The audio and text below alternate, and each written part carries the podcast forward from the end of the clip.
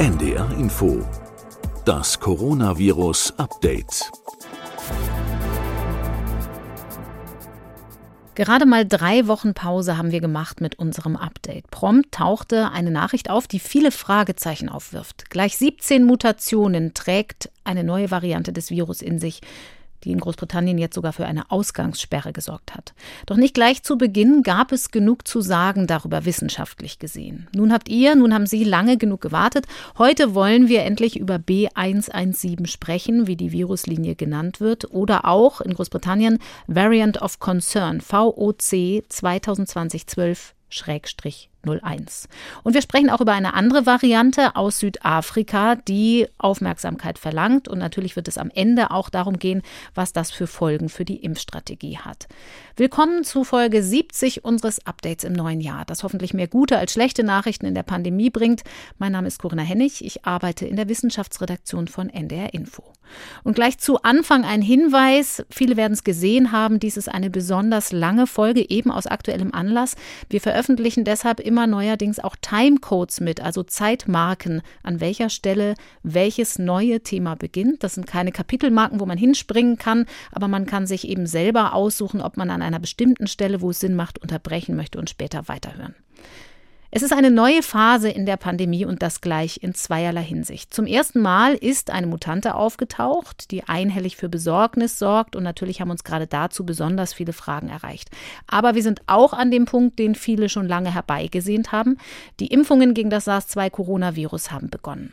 Politisch gibt es über diesen Impfstart schon wieder jede Menge Diskussionsstoff. Was es aber wissenschaftlich zu all dem zu sagen gibt, das wollen wir heute wie gewohnt mit Professor Christian Drosten besprechen. Per App zugeschaltet aus Berlin, wo er das Institut für Virologie an der Charité leitet. In diesen Zeiten besonders wichtig, wir wünschen Ihnen ein gutes neues Jahr. Hallo, Herr Drosten.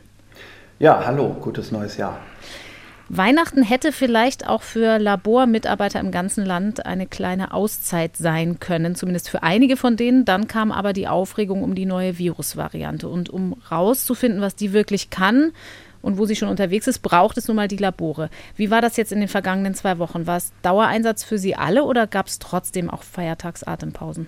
Ja, also es ist schon so, dass wir hier so ein Kernteam haben, eigentlich zwei Kernteams. Das eine ist das, was die Routinediagnostik macht. Die haben sowieso einen Feiertagsbetrieb. Und dann haben wir aber auch so ein Kernteam hier im Institut, das so die forschungsnahe Diagnostik macht oder die diagnostiknahe Forschung, wie man das auch immer einordnen will.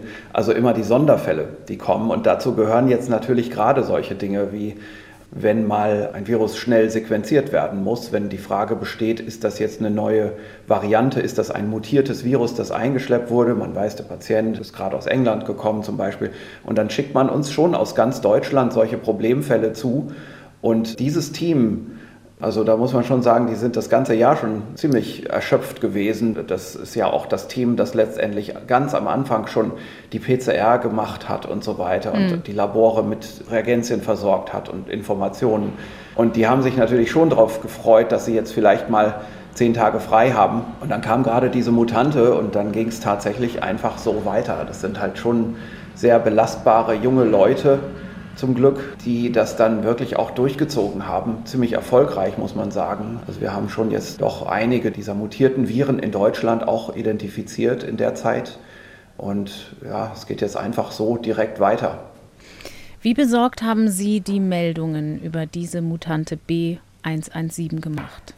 Das ist ganz schwer einzuordnen, immer noch. Wir haben ja letztendlich so zwei Betrachtungswinkel. Das eine ist der epidemiologische, das heißt, man schaut sich die die Daten an, die so gemeldet werden und versucht auch noch mehr rauszuquetschen aus anderen Daten, die verfügbar sind, aus Forschungsuntersuchungen zum Beispiel und macht dann letztendlich statistische Analysen. Und das ist also so eine populationsbezogene Arbeit. Der andere Blickwinkel ist der Blick auf das Virus, also die, ja, die organismusbezogene Arbeit, der Infektionserreger.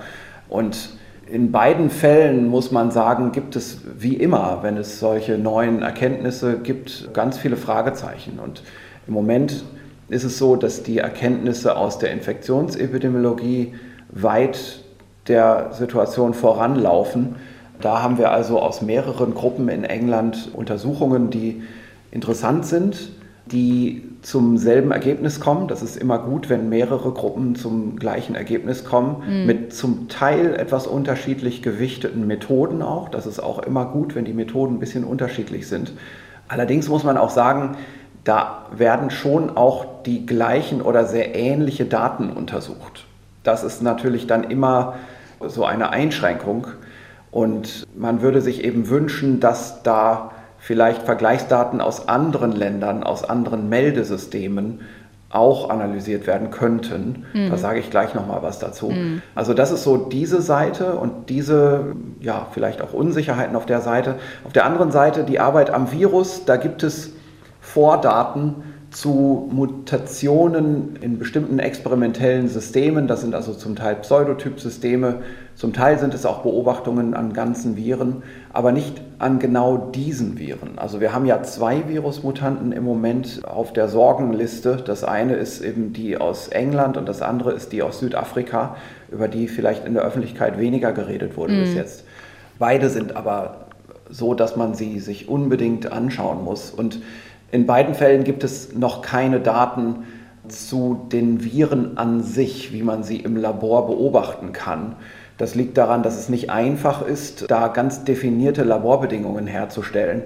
Und aber auch natürlich daran, dass das beides jetzt tatsächlich über die Feiertage aufgetaucht ist und viele Labore waren jetzt nun mal auch ein bisschen im Weihnachtsbetrieb. Entschuldigung, Herr Drosten, Sie klingen noch ein bisschen seltsam akustisch an dieser Stelle. Vielleicht können wir am Mikrofon noch ein bisschen was machen. Vielleicht ist das Kabel nicht ganz drin.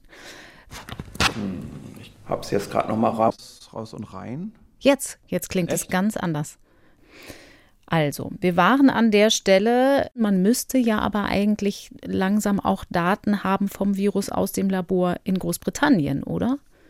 Ja, genau. Also das erwarte ich eigentlich auch in den nächsten, sagen wir mal, Tagen bis Wochen. Dort haben ja ganz viele Patienten schon diese neue Virusvariante und es ist sicherlich nicht besonders schwierig, die zu isolieren. Und was man jetzt zum Beispiel mal gleich überprüfen kann, ist, ob diese Befürchtung stimmt, dass die Antikörper, die im Serum von infizierten Patienten sind, mhm. vielleicht dieses neue Virus nicht so gut abhalten von der Infektion von Laborzellen. Also das heißt, dass der neutralisierende Effekt ein bisschen verloren gegangen ist. Das wurde ja diskutiert, das erwarte ich aber übrigens überhaupt nicht, dass das passiert. Mhm.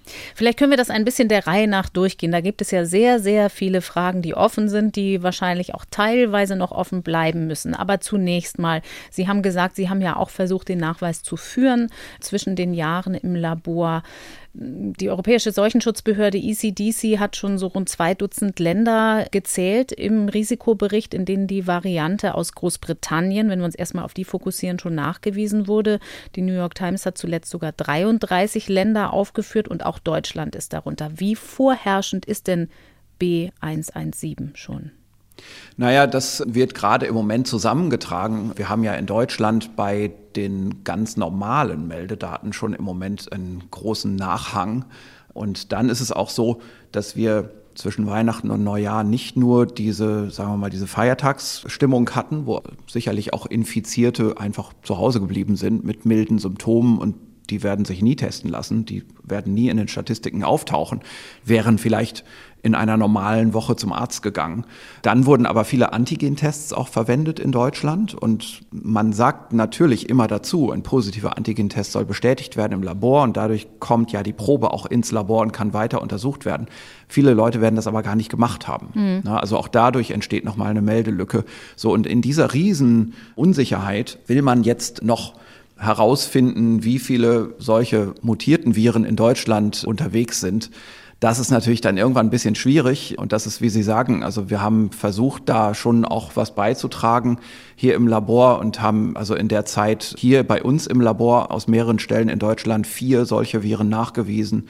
Und ich weiß von mehreren anderen Laboren, dass die auch solche Viren nachgewiesen haben. Das ist aber alles noch nicht so richtig zusammengetragen.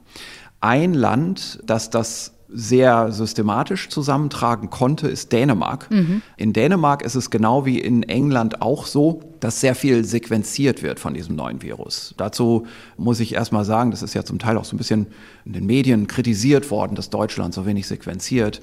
Es ist so, dass alle Länder in Europa wenig sequenzieren, weil das einfach nun mal unter normalen Umständen, also sprechen wir mal von Influenza oder so, nicht unbedingt notwendig ist, dass jedes Virus immer sequenziert wird. Mhm. Diese Viren verändern sich in großen geografischen Räumen über Zeiträume, bei denen es auch reicht, pro Woche ein paar Viren zu sequenzieren, dann sieht man schon die Änderungen. Wichtig ist, dass man eine große Geografie abdeckt. Also wenn wir jetzt eben dran denken, was man da in Zukunft besser machen kann, da muss man sagen, natürlich müssen immer national solche Forschungsnetzwerke auch aufgebaut werden, die sich darum kümmern, dass aus den Laboren Restproben genommen werden, denn diese Labore haben nichts davon, diese Proben selbst zu sequenzieren. Die kriegen da auch kein Geld dafür.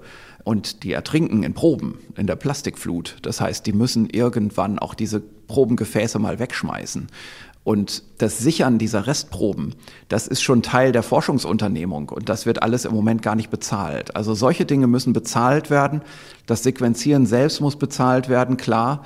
Und dann, wenn das, wenn solche Dinge national bezahlt werden, muss man das vor allem europäisch zusammenfassen, mhm. die Daten. Das ist ganz wichtig. So, und äh, nachdem wir das jetzt gesagt haben, können wir also feststellen, es gibt zwei Länder eigentlich in Europa, die so aus Gründen der Forschungstradition und der Strukturierung diese Ausrichtung haben, sehr stark zu sequenzieren. Das eine ist England, das andere ist Dänemark. Und die haben das grundsätzlich schon. Also die haben es jetzt nicht ja, erst das in der ist schon seit Jahren so. Mhm. Das ist seit Jahren so. Also in diesen Ländern wird zum Beispiel auch ganz stark sequenziert zur Verfolgung der Ausbreitung bakterieller Resistenzen. Mhm. Ne? Also das macht man zum Teil auf den gleichen Maschinen, ist aber mikrobiologisch, virologisch eine ganz andere Fragestellung.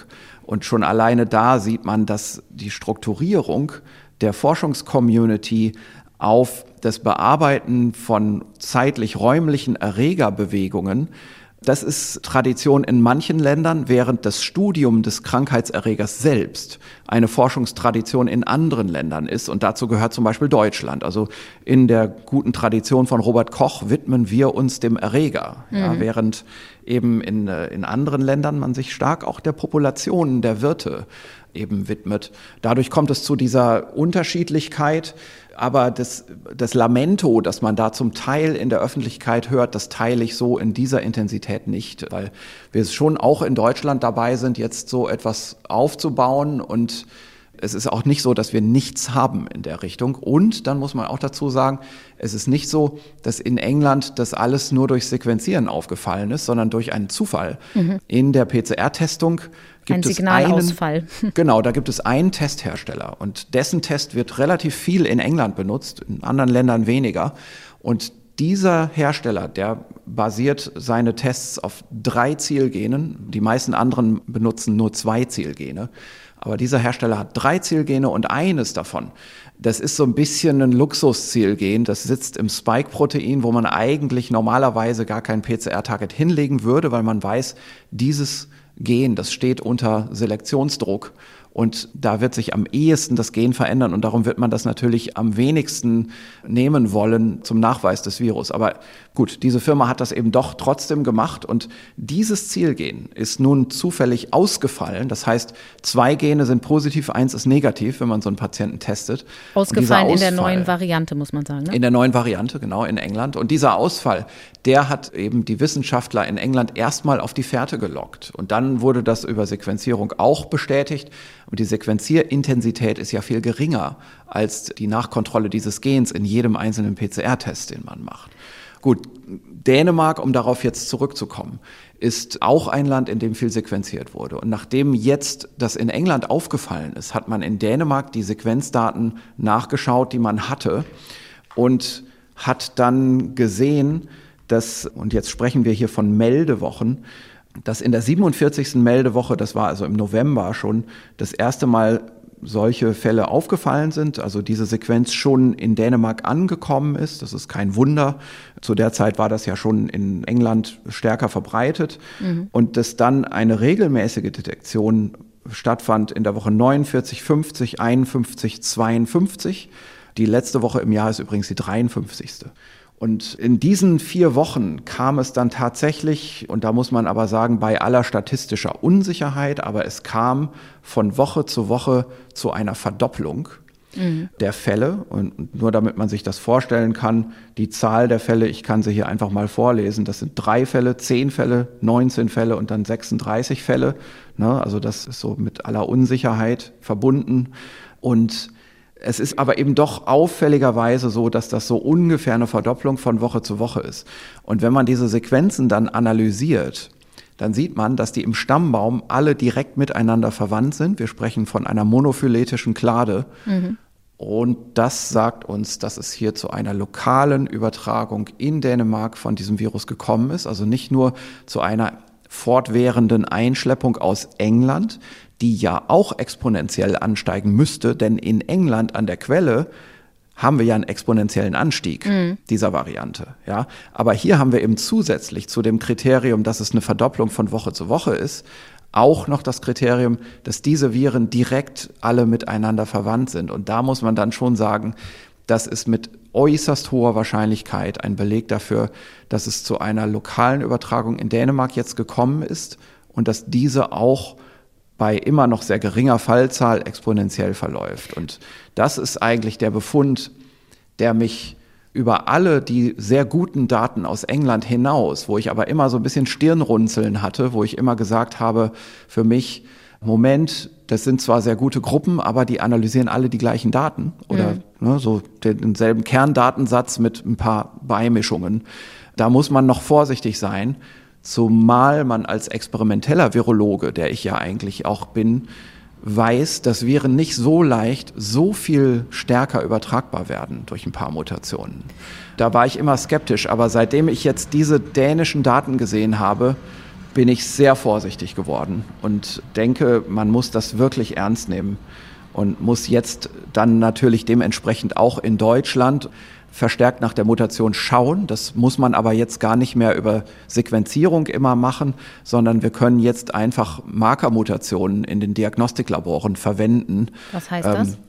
Na, man kann bestimmte Merkmale, die dieses Virus bekanntermaßen hat, das englische Virus, mhm. und das gilt übrigens auch für das südafrikanische Virus, kann man mit vereinfachten Labormethoden, wo man also nicht immer gleich das ganze Genom sequenzieren muss, sondern wo man einzelne Merkmale direkt sieht in PCR-Testen. Das kann man also mit einer Kombination von ein paar PCRs belegen, ob man hier ein mutiertes oder nicht mutiertes Virus vor sich hat. Und das kann man eben machen aus positiv vorgetesteten Restproben aus der Routinediagnostik.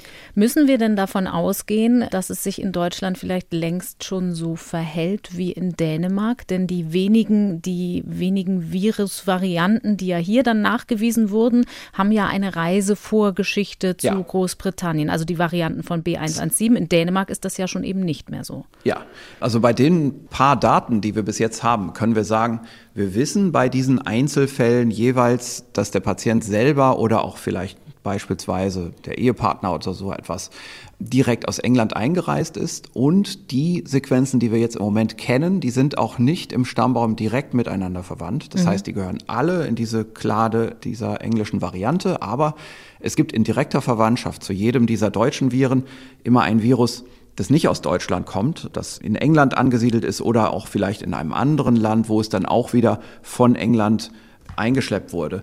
Und das wird sich aber sicherlich in allernächster Zeit auch ändern. Also ich erwarte schon, dass wir auch in den nächsten Wochen mal ein deutsches Cluster sehen werden.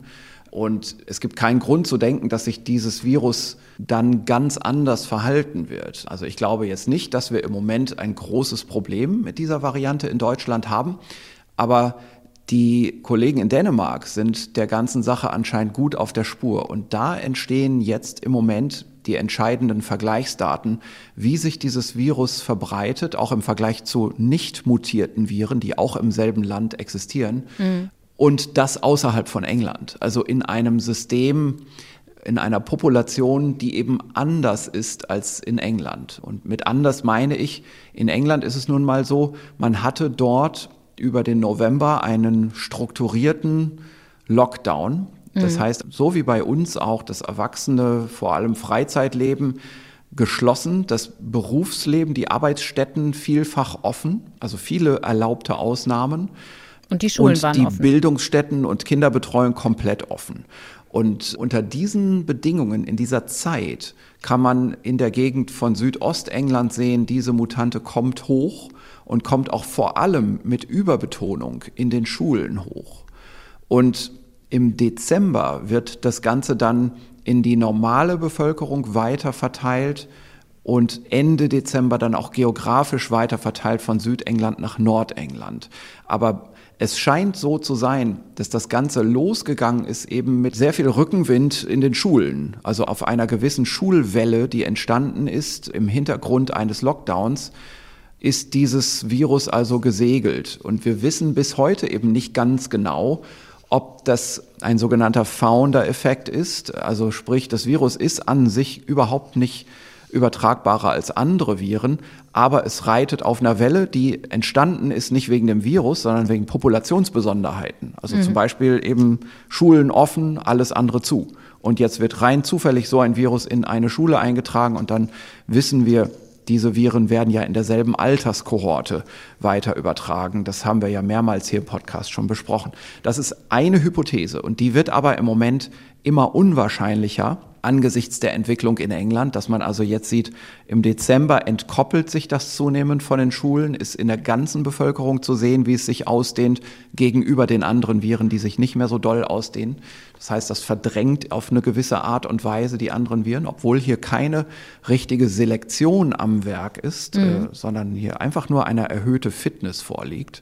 Und jetzt haben wir aber zusätzlich zu dieser Evidenz in England, also es geht in andere Altersgruppen rein, es geht geografisch anders verteilt, haben wir dann jetzt eben diesen ganz unabhängigen Satz von Meldedaten aus Dänemark. Und das ist jetzt richtig interessant, weil das ist ein anderes Land. Da herrscht auch im Hintergrund ein anderes Hintergrundvirus vor. Und jetzt ist die Frage, kann auch gegen dieses Virus sich dieses mutierte Virus stärker durchsetzen, weil es einfach eine schnellere Verbreitungsgeschwindigkeit hat. Mhm.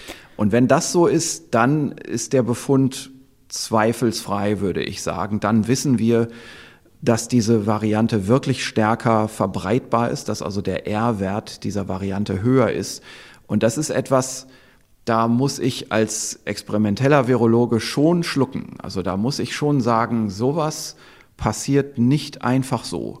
Also Viren machen so starke Erhöhungen ihrer Übertragungsfähigkeit normalerweise nicht wegen ein paar Mutationen in einer laufenden Epidemie. Also das ist schon ein sehr bemerkenswerter Befund und darum ist es eben so, dass ganz am Anfang, als das aufkam, nicht nur ich, sondern auch viele andere, sagen wir mal, wirkliche Virologen, die wirklich an Viren, vor allem auch an Coronaviren arbeiten, mit großer Skepsis erstmal darauf geschaut haben und mhm. auch immer noch tun, natürlich. Also wir sind da immer noch nicht ganz überzeugt, dass es so ist, aber die Daten kommen zusammen und es ist wirklich erstaunlich.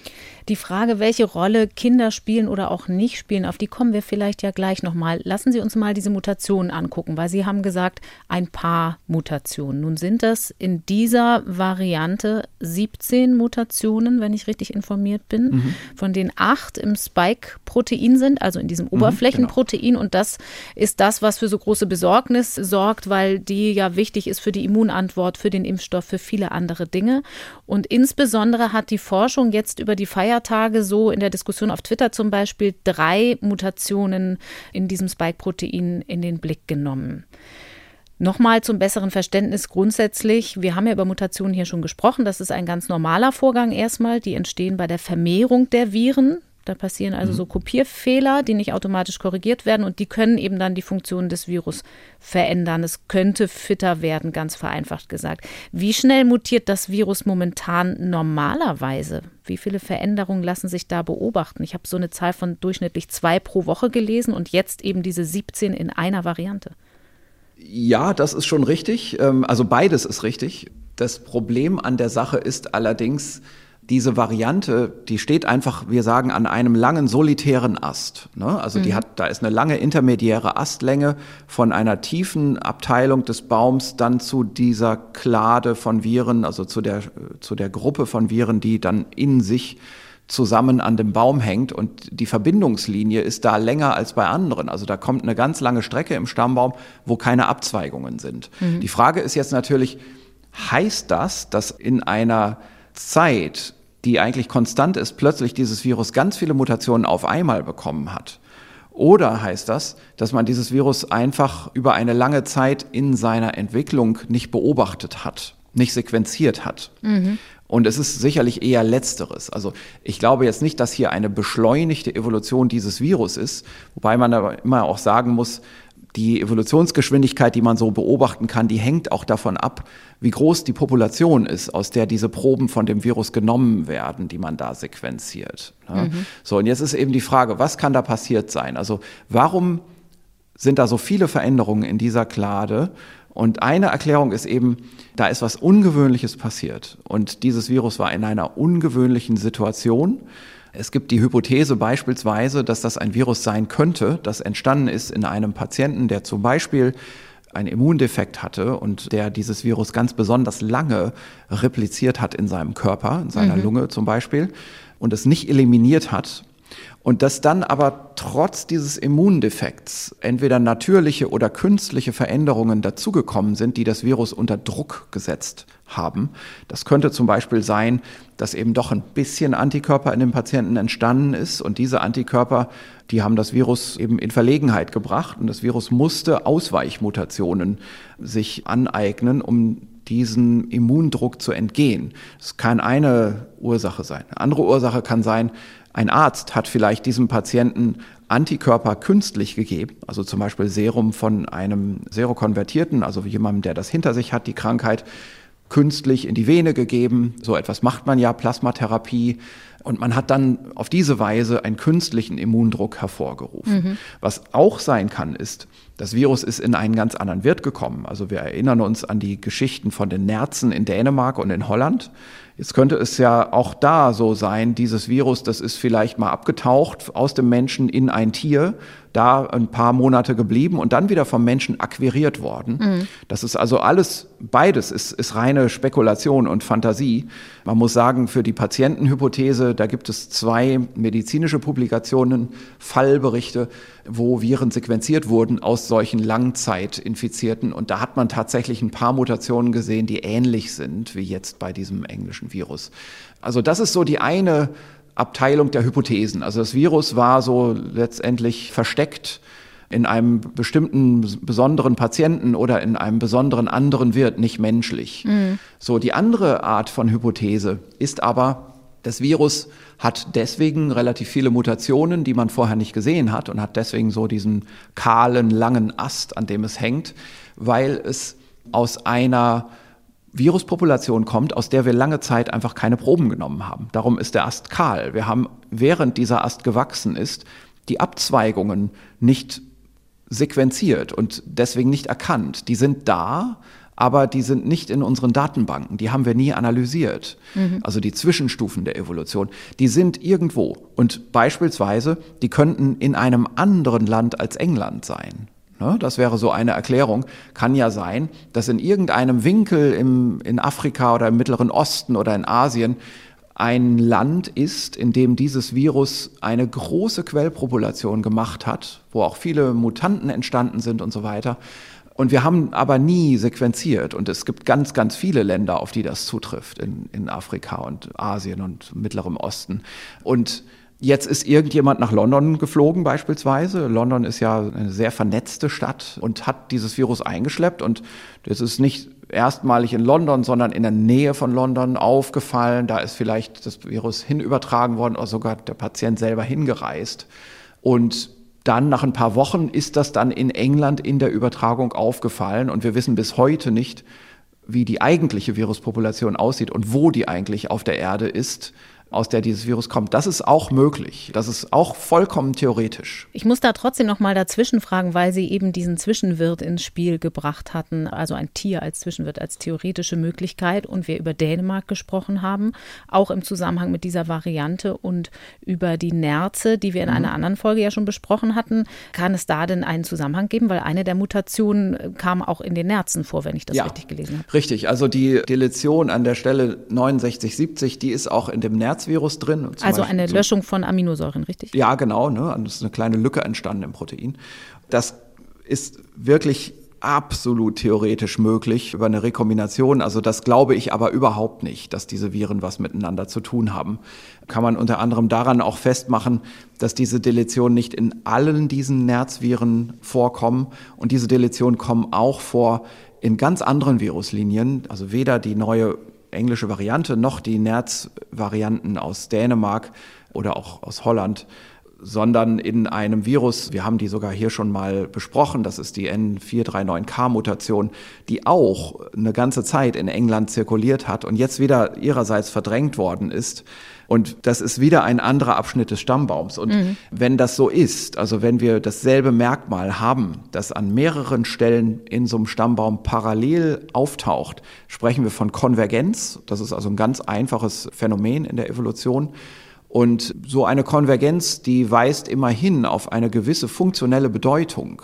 Und man glaubt, dass diese Entfernung der zwei Aminosäuren hier dazu führen könnte, dass so ein Virus einen kleinen Vorteil hat, entweder in dem sogenannten Immun-Escape, also in dem Entkommen von Antikörpern, aber wahrscheinlich noch eher, noch wahrscheinlicher, einfach in der Flexibilität der Rezeptorbindungsstelle. Also diese Proteine, das sind ja so, man kann sich das vielleicht im Alltagsleben am besten so vorstellen. Es gibt ja solche Kinderspielzeuge, wo man so Magneten hat so magnetische Kugeln, die mhm. verbunden sind mit so Plastikstäben. Und daraus kann man so Knäuel machen und Gegenstände machen, weil die Magneten sich gegenseitig anziehen. Da ist es auch so, daraus kann man Gegenstände formen, also im Prinzip so magnetische Bauklötze, die miteinander verbunden sind. Und diese Gegenstände, die haben trotzdem eine gewisse Beweglichkeit in sich. Und man kann so Nachbarmagneten gegeneinander noch gerade so ein bisschen verschieben. Und manchmal hängt das eben, die Verschieblichkeit an einer Stelle hängt an der, an der Starrheit der Kette von Bauklötzen an einer anderen Stelle. Und so ist das in Proteinen auch. Und man glaubt eben, dass diese doppelte Entfernung von zwei Aminosäuren an der Stelle 6970 etwas beiträgt zur Flexibilität der Aminosäuren an der Rezeptorbindungsstelle. Also dass das Protein sich da dann eigentlich die wichtigen Mutationen plötzlich leisten kann, mhm. die es sich sonst nicht geleistet hätte, weil es dann die innere Stabilität des Proteins verschlechtern würde. Diese Rezeptorbindungsstelle ist ja ein Dreh- und Angelpunkt jetzt auch bei der Betrachtung dieser Mutation. Eine andere, die uns schon mal über den Weg gelaufen ist, heißt N501Y. Und da geht es auch um diese Rezeptorbindungsstelle, also wie gut dockt das Virus an den Rezeptor in der Zelle an. Kann man schon sagen, ob sich das Virus hier tatsächlich optimiert hat? Heißt das besseres Binden? Heißt das automatisch, es könnte ansteckender werden? Ja, also das, das ist so eine Hypothese. Also das ist tatsächlich eine, eine Stelle, die genau an, an der Domäne ist, wo das Virus an den Rezeptor drangeht. Und da haben sich zwei relativ auffällige, auch große Aminosäuren gegeneinander ausgetauscht, Asparagin gegen Tyrosin. Und das wird schon eine funktionelle Bedeutung haben. Und es gibt so ein paar biochemische Versuche, und auch Virusversuche, Pseudovirusversuche, wo man auch zeigen kann, dass diese Mutation die Rezeptorbindung ein bisschen stabiler macht. Das muss aber unter normalen Umständen nicht ein Vorteil sein für das Virus. Mhm. Denn auch hier kann man wieder sehen, das SARS-Virus, das SARS-2-Virus hat diese Mutation schon mehrmals konvergent akquiriert, aber sie ist nicht geblieben. Die ist also in diesen Teilen des Stammbaums wo diese Mutation mal entstanden ist, auch immer wieder verschwunden. Also es war kein nachhaltiger Evolutionsvorteil. Das kann zum Beispiel dadurch kommen, das haben wir auch früher schon mal gesagt in einer anderen Podcast-Folge, so ein Virus muss ja nicht nur an Rezeptor dran, sondern auch wieder ab irgendwann mhm. im Rahmen des Vermehrungszyklus. Und auch das Abgehen, das muss funktionieren. Darum ist es nicht umso besser, je stärker das Oberflächenprotein an den Rezeptor bindet, sondern da gibt es einen Optimumbereich. Und den könnte das Virus auch dadurch verlassen, dass es eine stärkere Bindung akquiriert. Die Frage ist aber jetzt, was passiert denn, wenn auf einmal Antikörper ins Spiel kommen? Mhm. Also wenn jetzt auf einmal das Virus in einer immunen Population, in einer teilimmunen Population existieren muss und da ist immer so ein Störfaktor, nämlich der Antikörper an der Bindungsstelle dann hätte natürlich das Virus irgendwie doch einen Vorteil davon, wenn es da nachjustiert und die Bindung, die immer gestört wird durch den Antikörper, einfach verstärkt, dass das Virus also fest dazu packt. Und das könnte sein, dass das in der Entstehungsgeschichte dieses Virus so gewesen ist, dass also der Selektionsdruck in diese Richtung entstanden ist. Da können wir vielleicht das erste Mal jetzt auch über diese südafrikanische Virusvariante reden. Mhm. Denn während man in England bei diesem Virus ja spekuliert, es könnte sein, dass da ein Patient war und der hatte dann irgendwann Antikörper.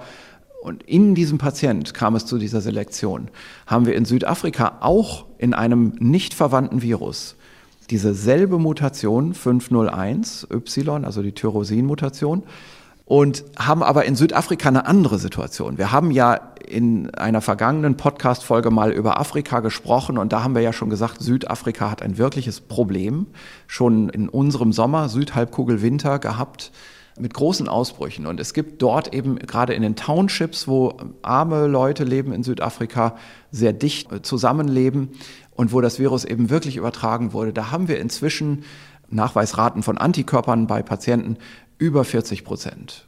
50 mhm. Prozent wird erreicht. Und das ist natürlich dann so langsam eine Herdenimmunität. Das ist etwas, wo das Virus gegen Antikörper kämpfen muss, wenn es wieder neue Leute infizieren will, wenn es eine Zweitinfektion setzen will beispielsweise.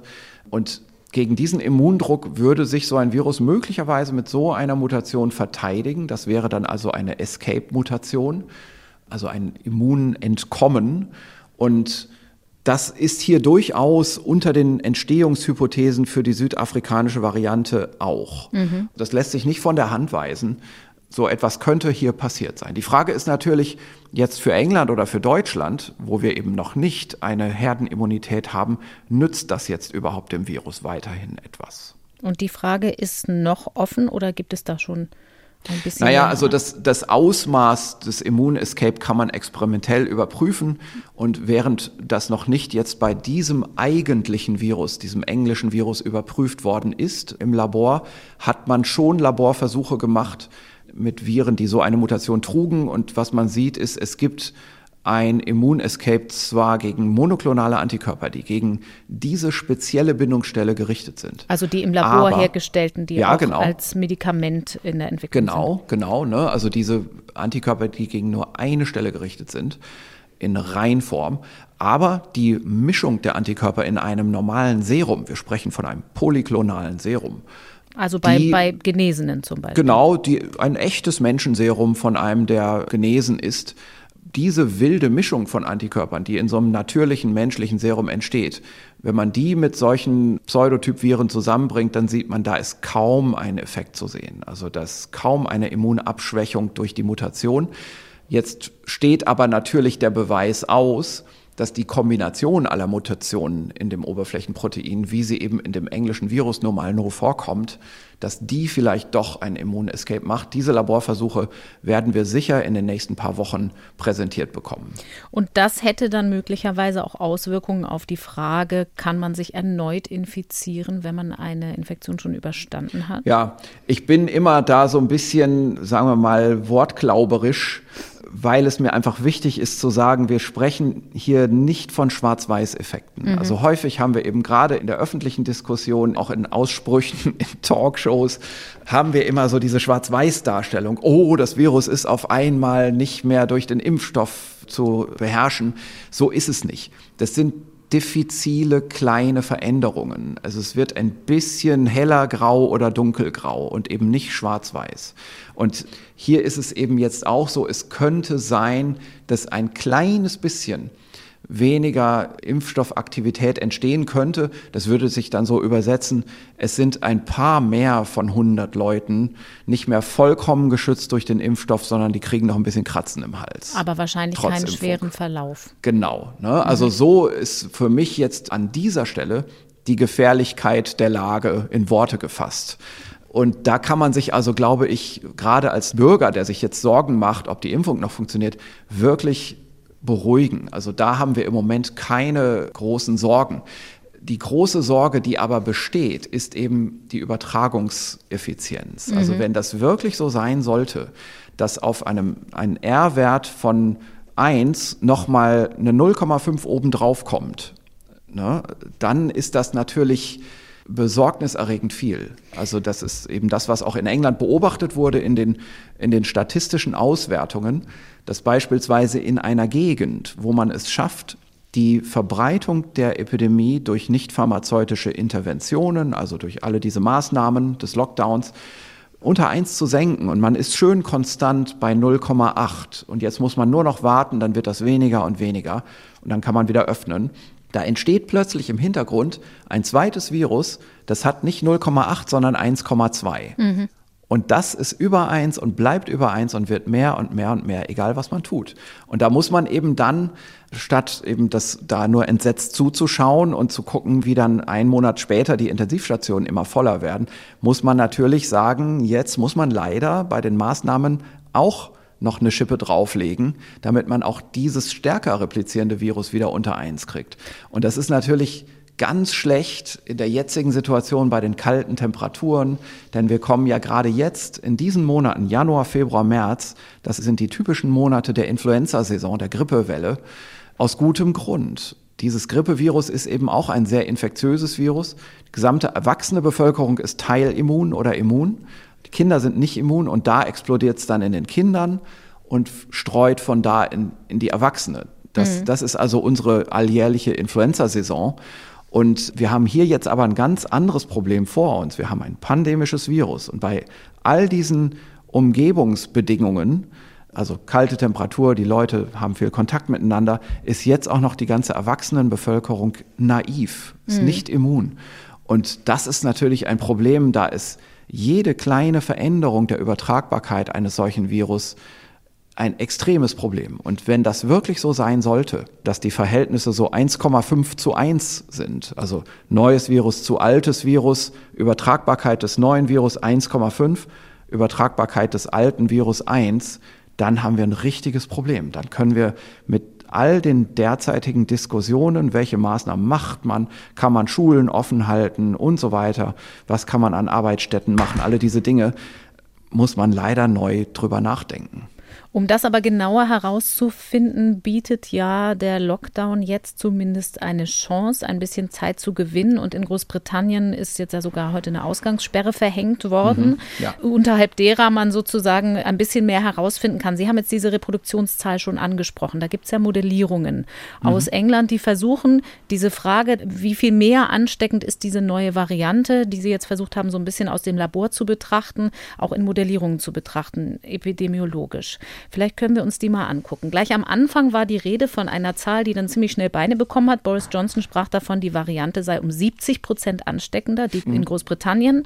Da war mir ganz lange gar nicht klar, woher der Ursprung dieser Zahl rührte. Ich habe jetzt gelesen, es geht möglicherweise auf NervTech zurück, eine wissenschaftliche Beratergruppe. Das war so eine erste Zahl, die kursierte. Mittlerweile gibt es eben vom Imperial College in London eine Studie und von der London School of Hygiene and Tropical Medicine, die versuchen nachzuweisen, wie könnte sich die Reproduktionszahl verändern. Und mhm. bei der Übertragbarkeit ist, glaube ich, die letzte Zahl, die ich gelesen habe, 56 Prozent, von der man jetzt ausgeht. Richtig? Ist das plausibel? Ja, also genau. Also ich ehrlich gesagt würde ich jetzt gar nicht so viel auf diese Details verwenden. Also mhm. ich, ich kann vielleicht ganz kurz erklären. Also diese 70 Prozent, die am Anfang da in den Medien kommuniziert wurden, das ist das Verhältnis der Wachstumsraten. Also mhm. Wachstumsrate bedeutet, wir nehmen einfach die gemeldeten Fälle von dieser Woche und teilen sie durch die Fälle von letzter Woche. Und wenn das mehr geworden ist, dann haben wir ja eine 1, irgendwas die dabei rauskommt. Ne? Und jetzt mhm. kann man das machen für die neue Variante und für das normale Virus, das nicht diese Mutation trägt, getrennt. Ne? Also man kann einfach die Laborfälle, die von dem neuen Virus gemeldet wurden und von dem alten Virus gemeldet wurden, in einer gewissen geografischen Region jeweils separat voneinander diese Woche durch letzte Woche teilen. Und mhm. da entstehen dann eben zwei Zahlen und die eine ist etwas über eins und die andere ist etwas unter eins. Und wenn man die durcheinander teilt, dann kommt man auf eine 1,7. Das heißt 70 Prozent obendrauf auf mhm. die 1,0. Ne? Das ist also, das ist, ist diese 70 Prozent. Und man kann das auch umrechnen in den R-Wert, also in die RT-Ziffer. Und da liegt man irgendwo bei der Wahrnehmung da kommen ungefähr 0,5 bis 0,6 Einheiten obendrauf. Mhm. Also ein Virus, das vorher 0,8 hat, hat hinterher 1,3, 1,4. Und das ist schon beachtlich. Also die Zahl derer, die eine einzelne Person weiter ansteckt. Richtig, genau. Dann. Genau. Ne? Also wenn man jetzt von 0,8 reden würde, dann wäre das eben so zehn Leute infizieren in der nächsten Generation nur noch acht. Das mhm. heißt, das ist ein Absinken. Mhm. Das, das wird weniger. ne, genau. Und dann plötzlich ist da ein Virus, das infiziert in der nächsten Generation nicht zehn, sondern 13, 14. Und das ist natürlich, erstmal klingt das alles total harmlos. Ne? Dann denkt man, na ja, dann sind es halt, ist der Ausbruch halt ein bisschen größer. Nur das multipliziert sich von Generation zu Generation. Das ist ein exponentielles Phänomen. Und das ist das Problem. Also innerhalb von einem Monat ist das ein Riesenunterschied.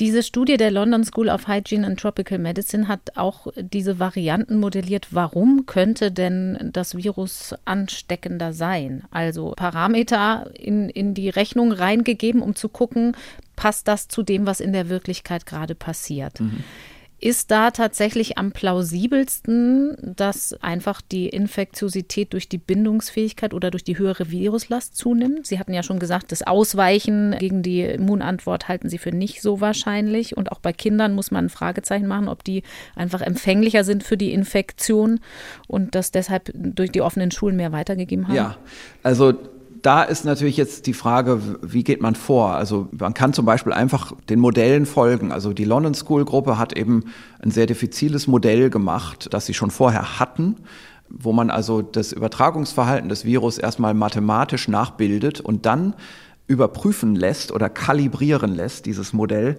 durch reale Meldedaten unterschiedlichster Kategorien. Mhm. Und zwar Krankenhausaufnahmen, dann die Belegung von Intensivbetten, die Todesfälle 28 Tage nach dem PCR-Ergebnis, die reine Zahl der PCR-Ergebnisse, auch die Seroprävalenz und dann die regionalen Unterschiede werden zum Teil auch mit reingerechnet. Und dann kann man eine Modifikation machen. Jetzt sagt man, wir geben diesem Modell jetzt zwei verschiedene R-Raten. Also wir tun da zwei Viren rein.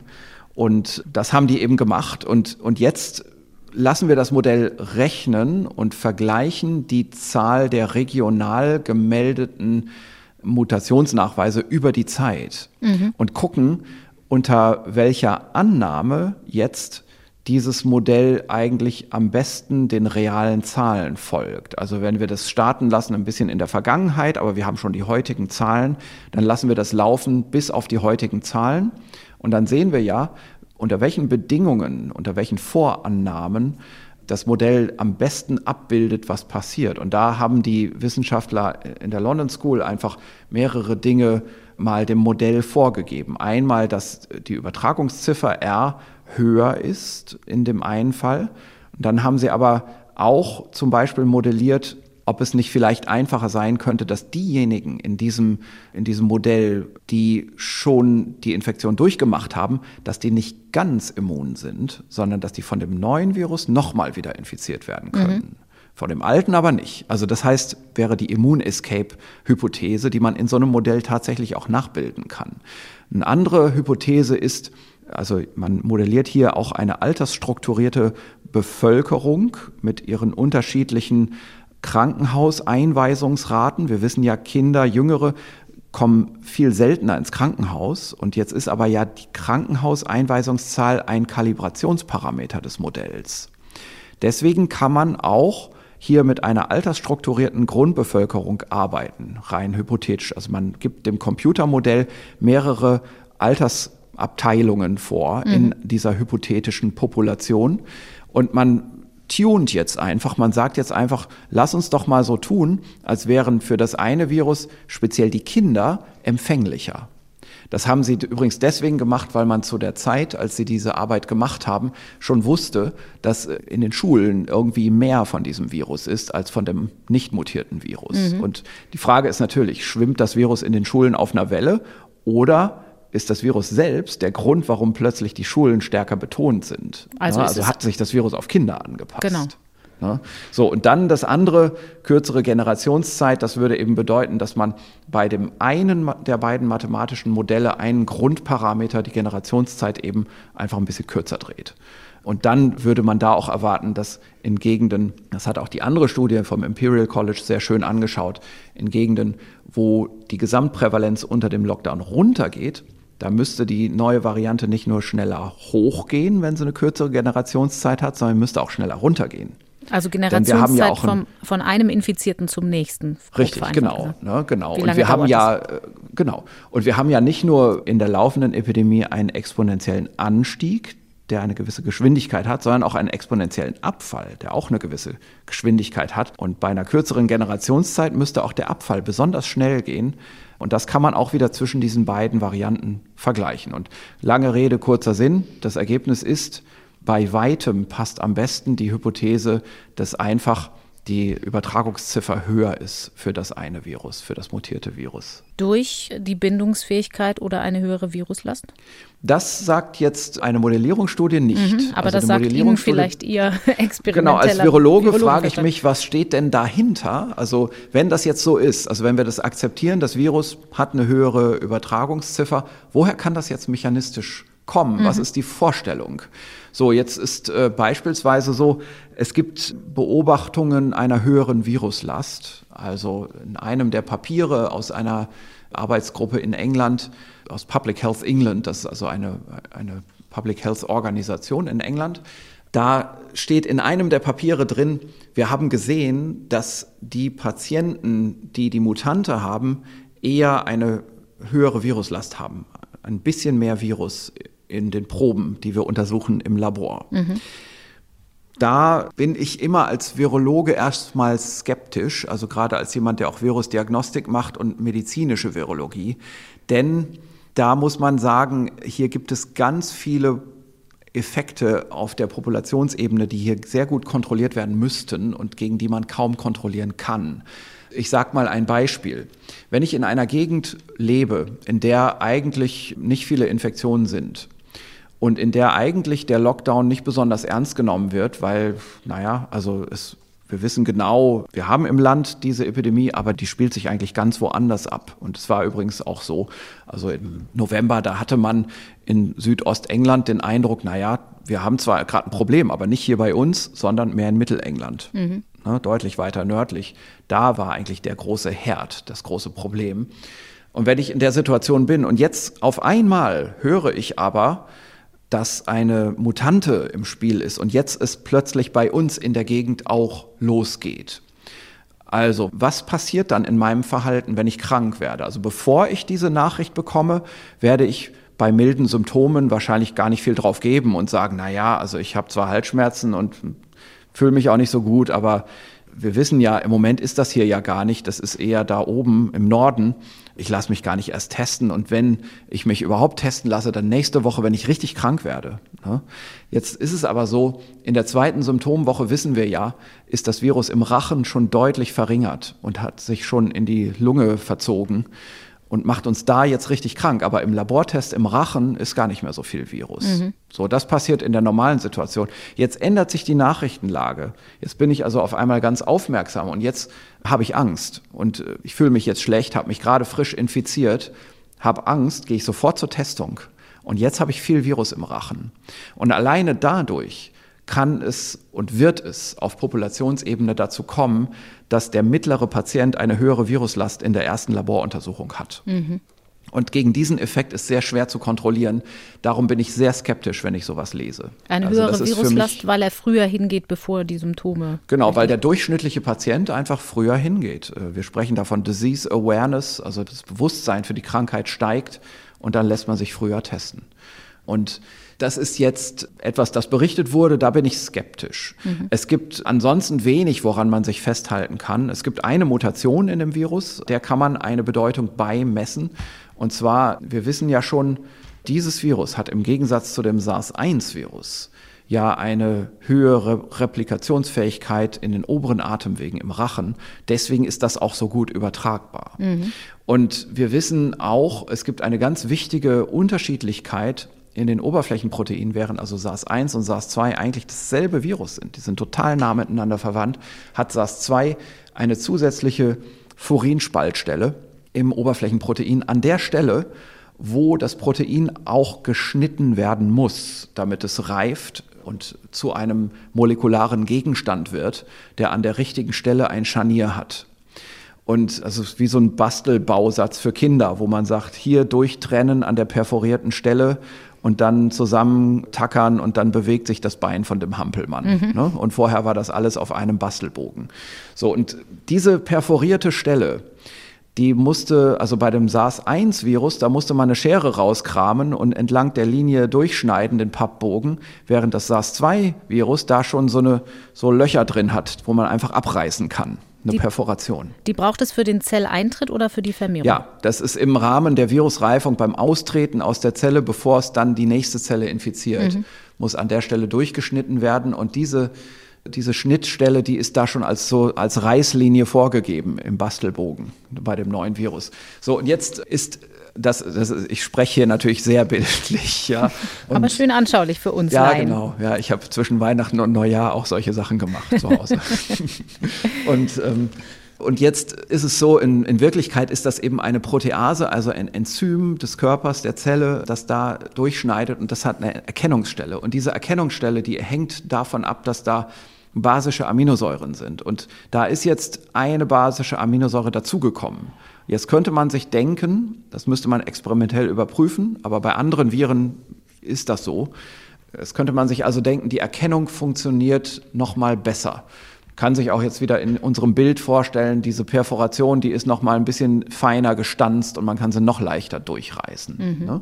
So, und jetzt könnte es natürlich sein, nachdem wir wissen, der große Unterschied SARS-1 zu SARS-2 ist diese, diese vorgegebene Spaltstelle und SARS-1 und SARS-2, der große Unterschied ist, dass SARS-2 auch besser im Rachen repliziert. Wenn es jetzt also jetzt noch besser zu spalten ist, dann könnte es sein, dass am Ende noch besser im Rachen repliziert. Und das würde natürlich mechanistisch zu einer besseren Übertragung des Virus führen in der mhm. Bevölkerung.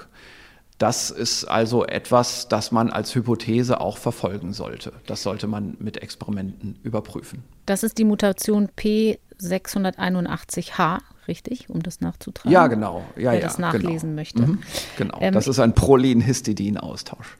Ich fasse das mal zusammen, was wir jetzt bisher zusammengetragen haben. Ist wahrscheinlich, dass das Virus tatsächlich ansteckender ist, möglicherweise durch diese Furinspaltstelle zum Beispiel, die Sie jetzt zum Schluss erläutert haben. Es ist eher unwahrscheinlich, dass es für Kinder ansteckender ist, weil das ja diese Hypothese am Anfang war. Ja, das stimmt. Dazu kann man übrigens sagen, wenn das so wäre, also sagen wir mal unter der Idee, Kinder haben weniger Rezeptor, da gibt es ja eine Arbeit, die hat das mal gezeigt, dass Kinder 10 Prozent weniger ungefähr Rezeptor haben in der Nase. Mhm. Da müsste man aber natürlich sagen, dann müsste das ja auch gerade bei besonders jüngeren Kindern stärker angehäuft sein. Das ist es aber nicht. Mhm. Weniger Rezeptor so heißt in dem Fall also, wenn die Bindungsfähigkeit größer ist an einer ja, Stelle, dann ist genau. das besonders gut für das Virus in Kindern, weil sie nicht so genau. oft andocken können. Mhm. Genau.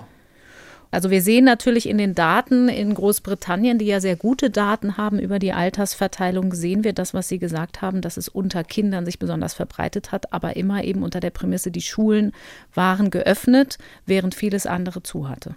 Genau, und man sieht auch was sehr Interessantes Zusätzliches. Dieser Effekt war vor allem im November ganz stark und wurde dann über den Dezember, wo man mehr und mehr Schulausbrüche bemerkt hat, kleiner. Und das ging damit einher, dass man in immer mehr Schulen auch Quarantänen verhängt hat. Mhm. Das heißt, äh, die Schulen waren im Dezember nicht mehr ganz so durchgehend offen wie im November. Also da sind wahrscheinlich einfach generelle Populationseffekte, Lockdown-Effekte am Werk. Und wir haben, glaube ich, das Virus in dieser Funktion einfach auch stark als Anzeiger der Infektionstätigkeit in Schulen, die nun mal stattfindet. Also in den englischen sehr guten, unvoreingenommenen Daten, die also nicht symptombasiert sind. Da haben wir ja in der letzten Erhebung, das ist also das, das Office for National Statistics, so, so nach dem Motto das Statistische Bundesamt, ne? diese Institution trägt das ja zusammen. Da macht man altersabgeglichene Untersuchungen, indem man demografisch ausgewählte Haushalte beprobt und fragt in dieser Woche, wie viele in welchem Alter haben eigentlich gerade das Virus im Rachen.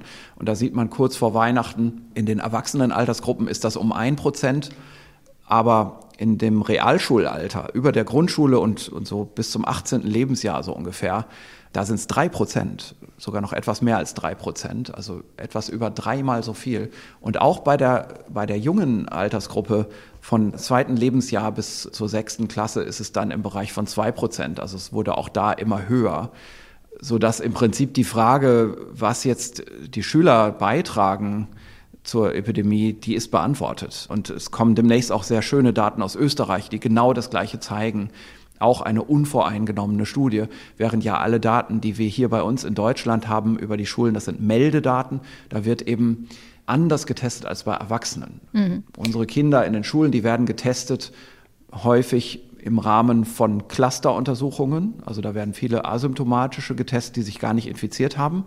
Und Kinder haben eben weniger Symptome und darum werden sie ansonsten weniger getestet, sodass die Symptome hier nicht so eine starke Richtungswirkung auf die Diagnostik haben wie bei den Erwachsenen. Und das ist eben die Schwäche unserer Meldedaten.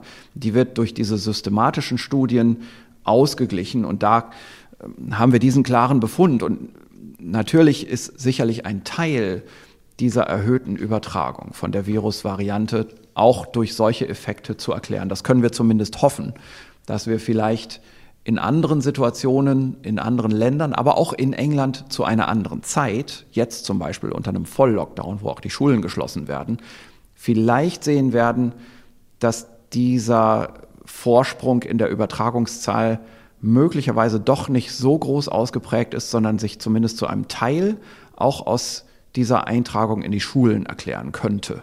Das ist zumindest meine Hoffnung. Das ist also gleichzeitig eine gute und eine schlechte Nachricht aus Sicht der Schulen. Sie spielen eben weiterhin eine Rolle in der Pandemie. Das ist im Rahmen der Schulschließung in Deutschland natürlich jetzt auch ganz wichtig. Aber wenn sich das bestätigt, spielen sie in dieser neuen Variante keine größere Rolle als alle anderen auch. So könnte man es ungefähr sagen, ja. Mhm. Mhm. Eine Sache möchte ich gerne auch noch festhalten, weil das auch immer eine ganz wichtige Frage ist, die auftaucht, auch unter unseren Hörern und Hörerinnen. Es deutet sich allerdings weiterhin nicht an, dass diese neue Variante krankmachender ist, laienhaft gesprochen. Mhm. Richtig? Genau, also das kann man derzeit nicht sehen. Da gibt es also auch eine Untersuchung in England, die versucht, Krankenhausfälle danach zu klassifizieren, ob sie das neue oder das alte Virus haben. Und dann versucht man die gegeneinander zu halten in, sagen wir mal, in Tabellen, dass man sagt, okay, hier ist ein Fall, der ist 70 Jahre alt männlich, der kommt aus einer gewissen Postleitzahlenbereich und jetzt versuchen wir in demselben Postleitzahlenbereich auch einen 70-jährigen Mann zu finden, der auch im Krankenhaus ist, aber der das neue Virus hat. Mhm. Und da vergleichen wir dann die klinischen Verläufe. Also braucht der eine mehr Sauerstoff als der andere und so weiter. Hat der eine länger Fieber als der andere? Da gibt es verschiedene klinische Kategorien, die man da vergleichen kann. Und da, während man das macht, und das geht aber gerade erst los, also das ist natürlich sehr aufwendig, kann man, glaube ich, verstehen, wenn ich das so beschreibe, mhm. Da sieht man bis jetzt keine Unterschiede. Ich kann allerdings dazu sagen, es gibt ja ein wichtiges Merkmal dieses Virus, über das wir noch nicht gesprochen haben. Und zwar, dieses Virus hat einen Genverlust. Das Gen 8 kodiert im offenen Leserahmen 8. Das ist hier verloren gegangen in diesem Virus. Das Virus hat das Gen nicht mehr und dieses Gen hat eine nur unzulänglich bekannte Funktion. Also man weiß, es sitzt im Exkretionsapparat der Zelle für Proteine und man vermutet auch aufgrund von Studien, dass es ein gewisses Protein, das an die Oberfläche der Zelle gelangen muss, um Proteine dem Immunsystem zu präsentieren, dass die Dichte des Proteins auf der Oberfläche der Zelle durch dieses Virusprotein 8 klein gehalten wird. Das heißt, es hätte eine immunmodulatorische Funktion. Es wäre ein Mechanismus, wie sich das Virus vor der Elimination durch das Immunsystem im Laufe der späteren Infektion schützt. Äh, so kann man sich denken, aber es kann auch zusätzliche andere Funktionen haben. Die Forschung ist da mitten dabei, also da wissen wir einfach noch nichts Genaues. Aber was wir wissen ist, wenn wir im SARS-1-Virus das SARS-1-Virus hat dieses Protein ganz früh im Rahmen der Mensch-zu-Mensch-Übertragungskette schon verloren. Genau ähm, dieses. Es ist also ein so ein nicht essentielles, ein accessorisches Protein. Das mhm. Virus kann trotzdem weiter existieren, auch wenn das Protein verloren wird. Und wir haben hier wirklich im SARS-1-Virus ein homologes Protein. Das heißt, es stammt aus demselben Evolutionsursprung. Sonst dürften wir nicht homolog sagen, sonst müssten wir nur ähnlich sagen. Aber wir können hier die Evolutionslinien verfolgen.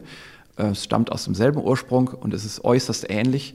Und beim SARS-1-Virus wurde eben dieses Protein verloren. Und wenn man jetzt im SARS-1-Virus das Protein wieder herstellt, so wie es am Anfang war, dann sieht man im Laborversuch nicht nur in einfacher Zellkultur, sondern sogar auch in Modellen der menschlichen Lunge, dass das Virus stärker repliziert als vorher.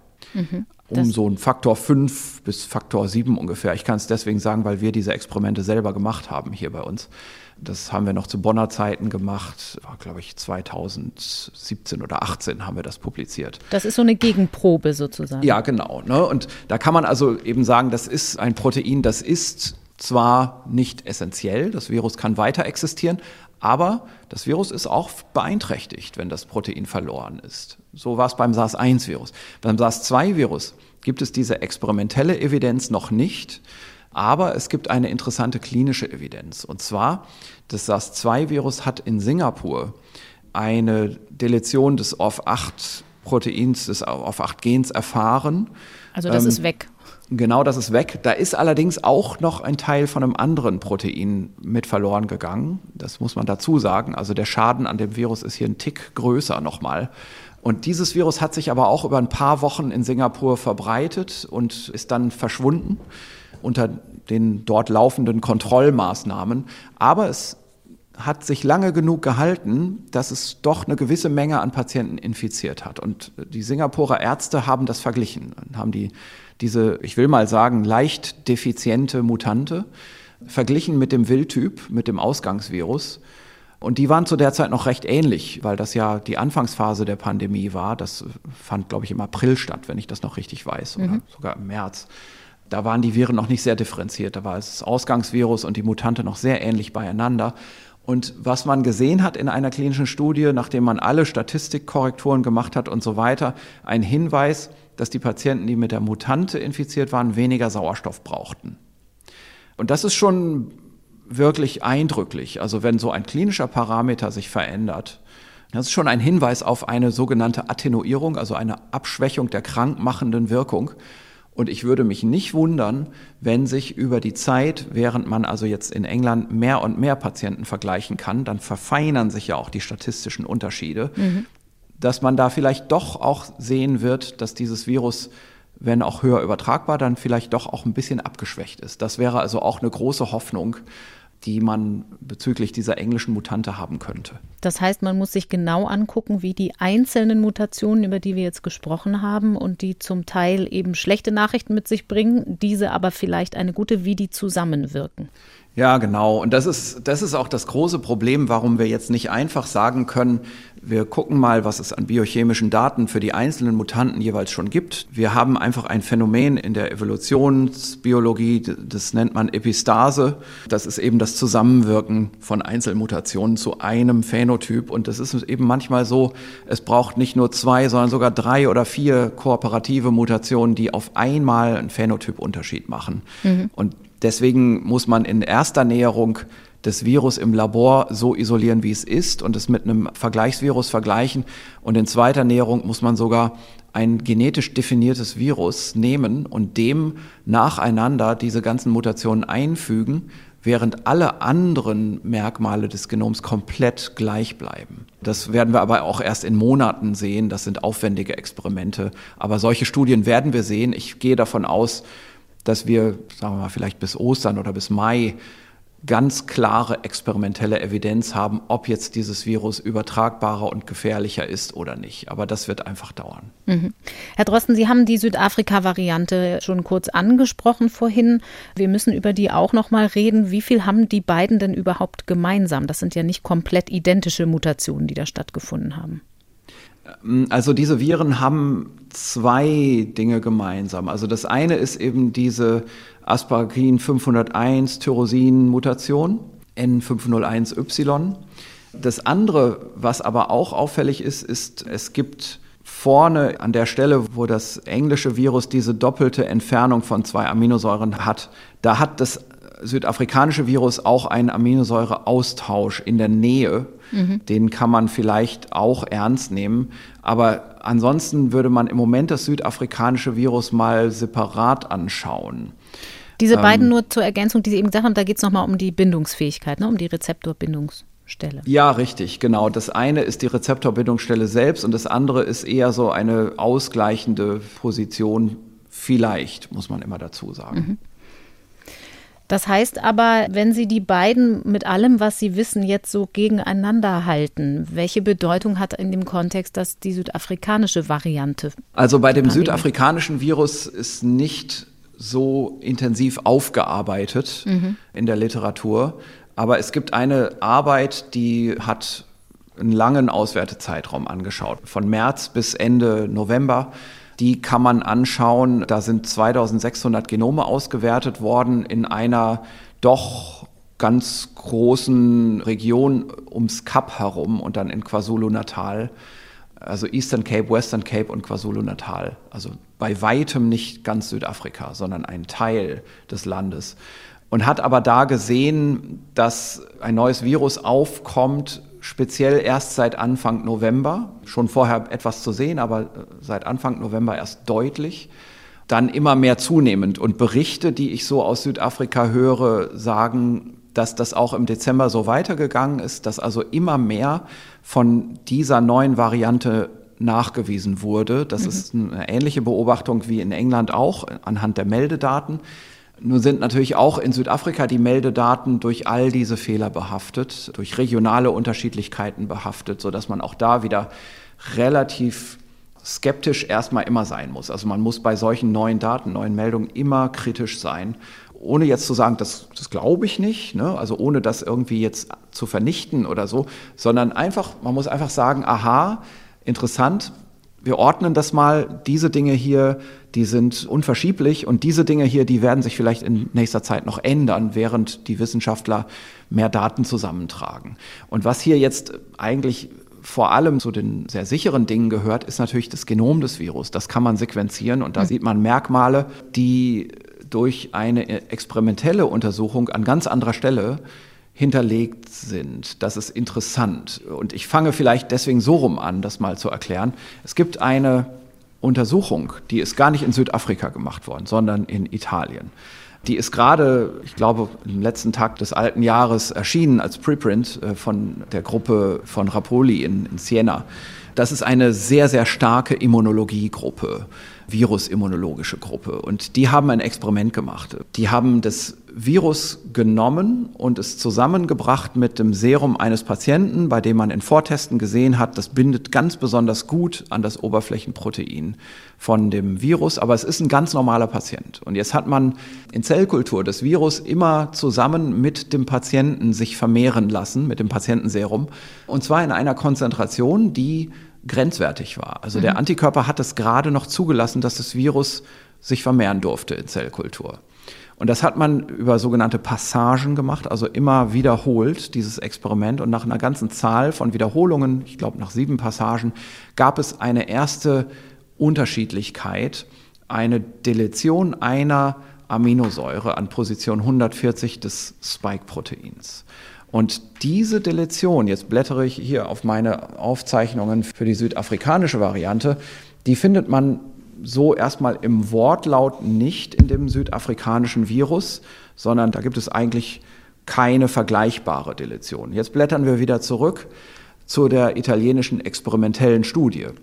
Zwölf Passagen später, also man hat jetzt dieses Virus weitergenommen und unter Anwesenheit des Patientenserums sich vermehren lassen, sieht man wieder eine Veränderung. Also wieder sieht man, das Virus ist auf einmal besser vermehrungsfähig als im Vorexperiment. Mhm. Also man macht das wieder und wieder und wieder und auf einmal sieht das Virus anders aus in solchen Experimenten und dann schaut man nach, dann sequenziert man das Virus. So, und das hat man nach zwölf Passagen gesehen und da ist jetzt eine Zusatzmutation aufgetaucht, E484K also Glutamat-Lysin-Austausch an der Stelle 484 im Spike, die ist genauso in dem südafrikanischen Virus auch drin. Das ist also ein Befund, den man schon ernst nehmen muss. Das ist nämlich auch eine Stelle, die in der Rezeptorbindungsdomäne direkt liegt. Also wir haben hier in einem Experiment unter Druck eines Antikörpers, unter Evolutionsdruck eines Antikörpers, ein ausweichendes Virus mit großer Wahrscheinlichkeit, das wird hier in, dem, in der experimentellen Studie auch anhand der Röntgenkristallstruktur nochmal belegt, wird also ein ausweichendes Virus beobachtet und wir sehen genau das, dieselbe Mutation in einem Virus, das entstanden ist in einem Land, wo wir wissen, dass es schon so etwas wie eine Hintergrundimmunität gibt in Südafrika. Mhm. Das ist schon bemerkenswert. Also das muss man wirklich ernst nehmen. Und dann hat man noch was anderes gesehen. Man hat dann nochmal weiter passagiert in Italien im Labor und hat dann an einer anderen Stelle im Protein in einer sogenannten Loop, also so eine flexible Region, so eine Ausgleichsregion, dann noch was gesehen, wo elf Aminosäuren eingefügt wurden ins Protein und da ist auch noch eine sogenannte Glycosylierungsstelle drin, also eine Zuckerverbindungsstelle. Und diese Zuckerverbindungsstellen, die sind immer dafür gedacht, Antikörper abzuhalten an einer Bindung. Und als dieses Virus diese Mutation erlangt hat, war es dann sehr stark unempfindlich gegen die Antikörper. Das ist aber dann schon, das muss man sagen, das ist ein künstlich im Labor gezüchtetes Virus.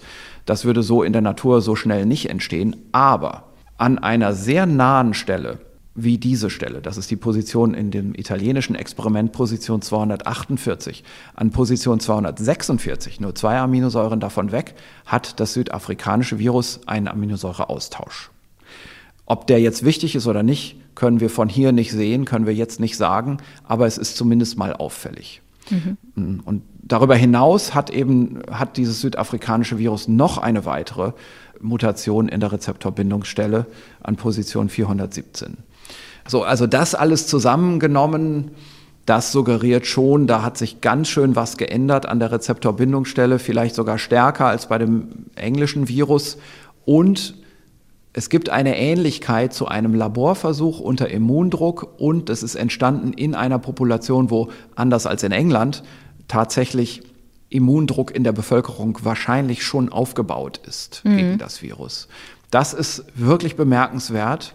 Deswegen würde ich fast sagen, man muss diese südafrikanische Mutante mindestens genauso beobachten wie die englische Mutante. Natürlich liegt England uns viel näher und es ist auch komplett richtig zu sagen, es ist viel wahrscheinlicher und viel häufiger, dass solche Mutanten aus unserem Nachbarland England eingeschleppt werden, als aus dem relativ weit entfernten Südafrika. Aber gerade über die Weihnachtstage sind viele Menschen nach Südafrika auch gereist. Das ist ja ein beliebtes Weihnachtsreiseziel auf der Südhalbkugel.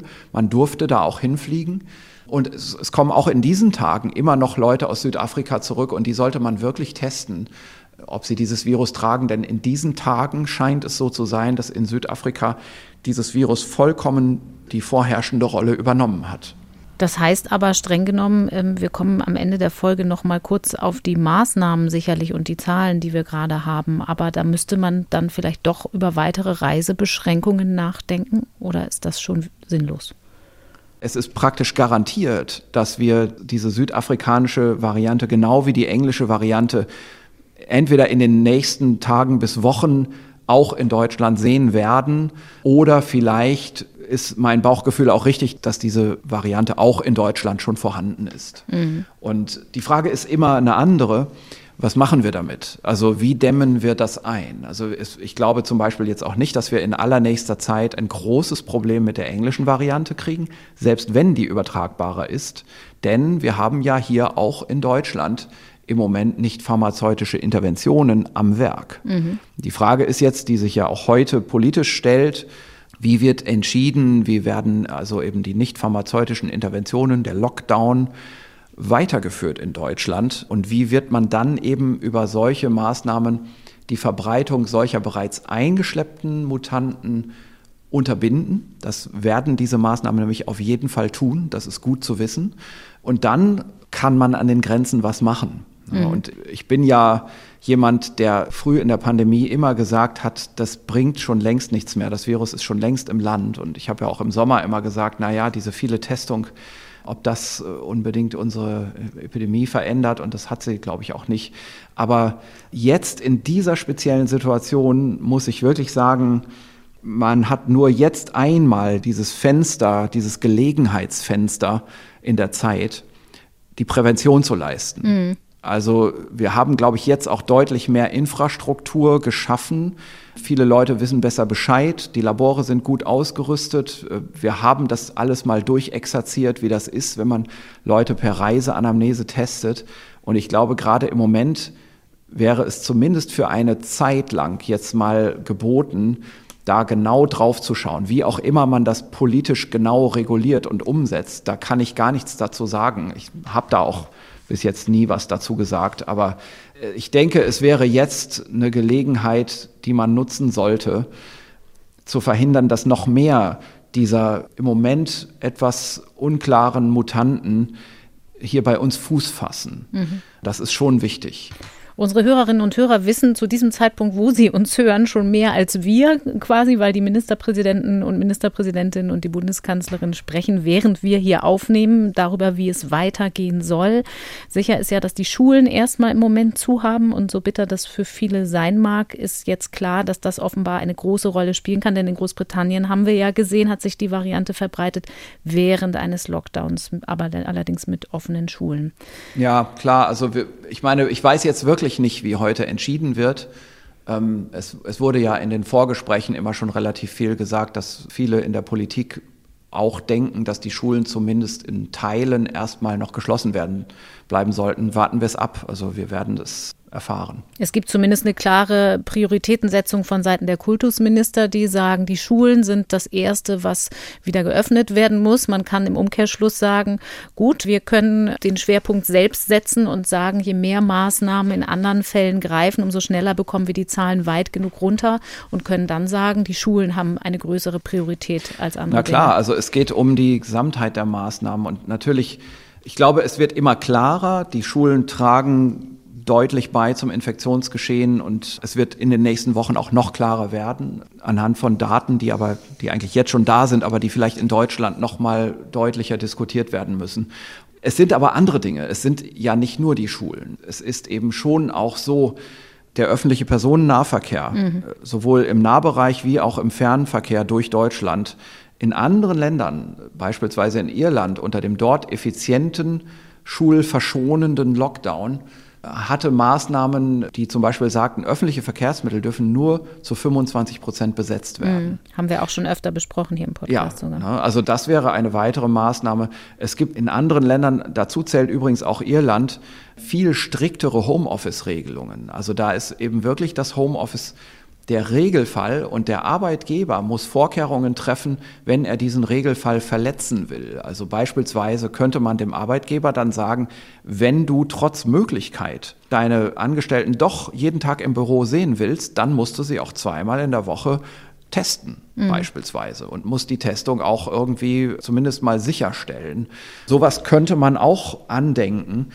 Und dann eine, eine Sache, die sehr wichtig ist, die, glaube ich, in Deutschland bis jetzt in Teilen vergessen wurde, ist, es gibt ja unter den Berufstätigen auch große Gruppen, die eben nicht ins Homeoffice gehen kann. Einerseits klar, weil der Beruf zu wichtig ist. Andererseits, weil es aber ein Beruf ist, der nun mal im Homeoffice nicht funktioniert. Also ich kann nicht aus dem Homeoffice heraus die Mülltonnen auslernen auf der Straße. Oder Viren sequenzieren. Ja, gut, Viren sequenzieren, also, also das ist jetzt äh, tatsächlich ein seltener Bereich im Berufsleben. Aber es gibt eben viele Bereiche im Berufsleben, viele Dienstleistungsbereiche, aber auch in der Industrie, wo eben Leute an Arbeitsstätten zusammenarbeiten müssen. Also jetzt im Müll, Müllauto sitzen zwei oder drei Fahrer nur, aber es gibt andere Berufssituationen, wo es 20 oder 30 sind, die in einer Halle nun mal zusammenarbeiten mhm. müssen. Es gibt eben viele Bereiche im Berufsleben, wo es nun mal nicht anders geht. Und ich glaube, dass man auch da nochmal politischerseits stark nachschauen muss, was man eigentlich dort machen kann. Gerade auch, falls es so sein sollte, dass wir hier nochmal ein größeres Problem kriegen mit diesen Mutanten, die vielleicht dann wirklich auch in Deutschland stärker verbreitbar sind, in unseren Bedingungen, wenn das so sein sollte, dann muss man zumindest mal bis Ostern denken. Also wir haben hier nicht ein Problem bis Ende Januar, sondern diese kalte Zeit, wo wir normalerweise Influenza-Saison haben, die geht bis Ende März und die geht normalerweise bis an die Osterferien ran. Mhm. Dann haben wir nochmal wieder eben Ferien, wo auch die Schulen wieder sowieso zu sind. Und nach den Ferien ist es auch wärmer, da geht es in den Mai und da, klar, da ändert sich sicherlich die Situation. Und wir werden auch bis dahin natürlich auch mehr Versorgung durch Vakzine haben. Das ist alles dann gut, aber ich glaube, unser Denkhorizont im Moment, der politische Maßnahmenhorizont, muss bis Ostern sein. Und da sind, glaube ich, diese Berufsgruppen die ja doch einen großen Teil der Arbeitskraft auch ausmachen, der Belegschaft im Land, die sind noch nicht speziell angeschaut worden und man muss natürlich überlegen, was kann man da eigentlich leisten? Also in bestimmten Arbeitsstätten und Betrieben ob man da vielleicht noch mal mehr machen kann mit der Versorgung durch Antigentests, mhm. durch bestimmte Testregeln. Also das RKI hat in den bestehenden Testempfehlungen schon die Testung von Belegschaften mit Antigentests berücksichtigt und geregelt. Das ist im Moment mehr für medizinische Betriebe. Aber das könnte man auch auf bestimmte andere Arbeitsstätten ausdehnen. Ich kenne mich mit sowas wirklich nicht aus. Ich sage das jetzt nur so, weil ich weiß, auch aus der Diskussion mit anderen Wissenschaftlern, auch in anderen Ländern übrigens, äh, auch in England, da wird das gerade sehr stark diskutiert, was man an diesen Stellen noch machen kann. Und dazu gehören natürlich dann auch so Dinge wie, ob man doch an bestimmten Bereichen nochmal Impfprioritäten ändern könnte, vielleicht, dass man sobald mehr Impfstoff da ist, da auch reingeht mit einer Impfung. Natürlich Abstandsregeln ist immer schön gesagt. Gerade in solchen Berufsgruppen lassen sich Abstandsregeln eben häufig nicht einhalten. Das heißt, die andere Sache wäre dann dort nochmal bevorzugt auch Schutzausrüstung, also gerade Mund-Nasen-Bedeckung guter Qualität zur Verfügung zu stellen. Und es geht so weit, dass man eben auch sagt, bestimmte Bereiche, von diesen Berufsgruppen, die eben Dienstleistungsberufe sind, die gehen natürlich auch damit einher, dass es bestimmte soziale Schichten sind, einkommensschwache Berufe. Mhm. Schichten, genau die erstens vielleicht bisher auch durch Aufklärung noch nicht so gut erreicht wurden. Das wäre so mal die eine Herangehensweise. Aber es ist nicht nur die Aufklärung. Ich glaube, in Familien, wo einfach wenig Einkommen ist, da kann man auch viel aufklären, wenn derjenige, der das Familieneinkommen verdienen muss, nun mal nicht anders kann und auch nicht die Arbeitsstellen Sicherheit hat, vielleicht auch seinen Job verliert, wenn er sagt, ich bin krank dass man da auch besonders gut nochmal eben schützt bei Krankheit.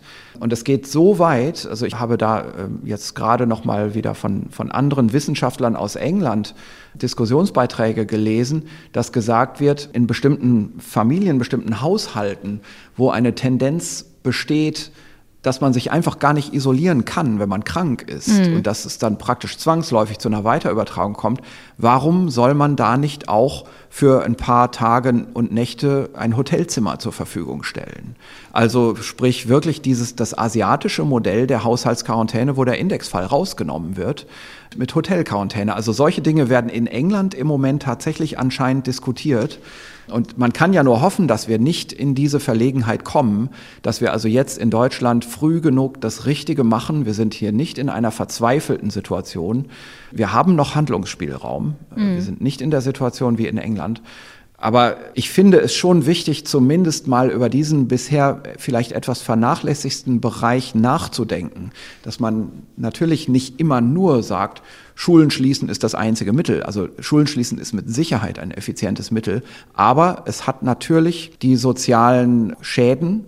Und genauso haben wir an anderer Stelle auch, gerade in Bereichen, wo es, wo es sozial eben nicht so einfach ist, wieder diese Situation. Und es ist eben schlecht, wenn wir eines Tages feststellen, dass diese Epidemie am Ende mit einem Einkommensgefälle korreliert ist. Also zumal das müssen diese, wir, glaube ich, wirklich verhindern. Zumal diese Faktoren, also gerade die großen Verluste, die durch geschlossene Schulen entstehen, die Bildungsverluste, das klingt immer so statisch, mhm. die treffen ja oft die Familien, die genau von anderen sozialökonomischen Faktoren auch betroffen sind. Das ist ja Richtig. ganz gut erforscht. Ich denke genau. jetzt zum Beispiel auch an solche Berufe, die gerade jetzt im Lockdown total wichtig sind, die Paketdienstleister, die ja, schlecht ja, bezahlt sind auch eng zusammenstehen. Wir haben diese ganze Diskussion bei den Schlachthöfen schon so ein bisschen geführt. Sie ist dann aber eigentlich schon wieder in der Versenkung verschwunden, muss man sagen. Genau. Und, und das ist wahrscheinlich wichtig, dass man diese, sagen wir mal ruhig, diese Schlachthofdiskussion nochmal wieder jetzt neu führt, nicht nur bezogen auf die Schlachthöfe, die irgendwo auch eine, auf eine gewisse Art ein Extrembeispiel sind, aber das Prinzip ist schon generalisierbar auf viele Berufsbereiche, viele Sozialbereiche möglicherweise in, sagen wir mal, in Großstädten wie hier in Berlin auch bestimmte Bezirke der Stadt, ne, wo einfach sozial schwächere Menschen leben. Eine Kombination aus bestimmten erleichternden Maßnahmen und aber auch Aufklärung und Ansprache könnte da durchaus sehr effizient sein nochmal. Mhm. Sie haben jetzt eben auch schon das Stichwort Impfstoff genannt im Zusammenhang mit denen, die es am härtesten trifft durch Arbeitsbedingungen und auch durch geschlossene Schulen und so weiter. Das ist auf jeden Fall ein Thema, was wir heute zum Schluss noch besprechen müssen. Die große Frage, die natürlich besteht, wir haben schon angesprochen bei den Mutationen, dass die Immunantwort möglicherweise hoffentlich nicht so stark betroffen sein wird. Trotzdem ist das die große Frage, müssen wir denn nicht trotzdem möglicherweise mit Folgen für die Impfstoffe rechnen? Bei BioNTech sagt man, wir glauben eher nicht, aber wir müssen das erforschen. Warum rechnet die Forschung erstmal noch nicht damit, dass die Impfstoffe betroffen sein könnten? Es geht ja um Stellen am Spike-Protein. Naja, also es gibt zwei wichtige Argumente dagegen, dass so eine Mutation gleich alles zum Umkippen bringt. Das eine ist, wir haben nun mal in unserem Serum keine monoklonalen Antikörper, sondern polyklonale. Und äh, das heißt, da gibt es so viele Bindungsstellen. Wenn da eine sich verändert, ist das sicherlich immer nur ein kleiner Beitrag. Das andere ist, die Immunität läuft nicht nur über Antikörper, mhm. sondern wir haben eine andere Art von sogenannten Epitopen, also immer diese Erkennungsstellen, auch bei Antikörpern, die nennt man eben Epitope. Und jetzt gibt es für T-Zellen, für das zelluläre Immunsystem, eine ganz andere Art von Epitopen. Die sind anders verteilt, das sind also nicht dieselben Erkennungsstellen wie für Antikörper. Die verteilen sich über das ganze Protein, die sind verstreuter und die sind häufig von diesen Escape-Varianten, die am Anfang so einer Epidemie entstehen, noch gar nicht betroffen. Und das kann Jahre und vielleicht sogar Jahrzehnte dauern, bis die betroffen sind. Aber gleichzeitig wissen wir, dass ähm, einige, wohl eigentlich die meisten der Impfstoffe auch ganz gute T-Zellimmunität machen. Und deswegen sind Leute, die da vielleicht so wie ich so ein gutes Berufsverständnis, wenn jetzt nicht auch gerade ein Expertentum sich angeeignet haben, eher entspannt. Ansonsten ist natürlich dieses ganze Impfthema so vielschichtig, dass eine Beantwortung einer so, so einfachen Frage ja nur so einfach mal, eher missverstanden als, als häufig verstanden wird, leider, in den, gerade in den Medien. Um es von der anderen Seite her nochmal zu erfragen, damit wir Laien das ein bisschen besser verstehen. Bei der Influenza kennt man das mit den Grippeimpfstoffen. Da gibt es die sogenannte Antigendrift. Das heißt, das Virus verändert sich so, dass es für Antikörper nicht mehr gut erkennbar ist. Deshalb mhm. müssen die Impfstoffe immer neu angepasst mhm. werden. Für Coronaviren gilt das nicht als typisch. Aber was ist denn mhm. jetzt anders? Also ich würde das gar nicht so sagen. Wir haben kein Coronavirus jemals direkt in und nach der pandemischen Ausbreitung beobachtet. Mhm. Und ich erwarte für dieses SARS-2-Virus schon, wie, wie viele andere Wissenschaftler auch, dass es endemisch wird, dass es also bleibt. Und dann erwarte ich in den ersten Jahren, sicherlich in den ersten zehn Jahren, schon eine Drift. Also sobald die weltweite Bevölkerungsimmunität hergestellt ist, wird das Virus driften, wie auch Influenza. Aber erst Natürlich, dann. Genau, erst dann. Ähm, es wird jetzt so ein bisschen losgehen. Also man sieht eben jetzt, wenn jetzt eine Immun-Escape-Mutante irgendwo zum Beispiel in einer lokalen Population, nehmen wir einen Township in Südafrika, entsteht, dann kann das mit so einem milden Immun-Escape angeschoben werden, aber es kommt dann wieder in Populationen rein, wo keine Immunität ist. Und meistens zahlt das Virus dafür dann einen Preis. Also meistens ist dann diese Immun-Escape-Mutante in einer Nicht-Immunpopulation nicht zuträglich, sondern abträglich. Und dann kommt wieder ein Wildtyp-Virus ohne die Mutation und überwächst das, hat einen Fitnessvorteil. Mhm. Das ist, was man meistens vor der endemischen Situation beobachtet. Und das ist gerade die Phase. Und diese Wackelphase, die wird noch Monate gehen. Da können wir uns drauf einstellen. Wir werden auch nächstes Jahr um diese Zeit uns Sorgen machen um bestimmte Virusmutanten, die wieder an anderen Stellen Veränderungen haben. Die Wissenschaft wird da weiterhin von einer Ecke in die andere Ecke gescheucht vom Virus. Und, aber nach einer Zeit wird es eben so sein, dass alle Menschen auf der Erde im Durchschnitt eine gewisse Immunität haben und vor allem die Kinder naiv sind, die werden nachgeboren und die werden nicht mit Antikörpern geboren, sondern die müssen die erstmal erwerben. Übrigens stimmt das nicht im Detail. Ne? Ganz am Anfang nach der Geburt gibt es schon ein paar Antikörper von mhm. der Mutter, aber die sind passiv, die bleiben nicht, nur um es gesagt zu haben. Aber im Prinzip muss die Immunität erworben werden. Ne? Da haben wir also so ein Bevölkerungskompartiment, die Kinder von denen das Virus lebt, in denen das Virus sich weltweit hält und verbreitet und von denen es immer wieder in die Erwachsenen eingesät wird. Und die Erwachsenen kriegen dann keine Lungenentzündung mehr, sondern eher Halsschmerzen und Erkältung.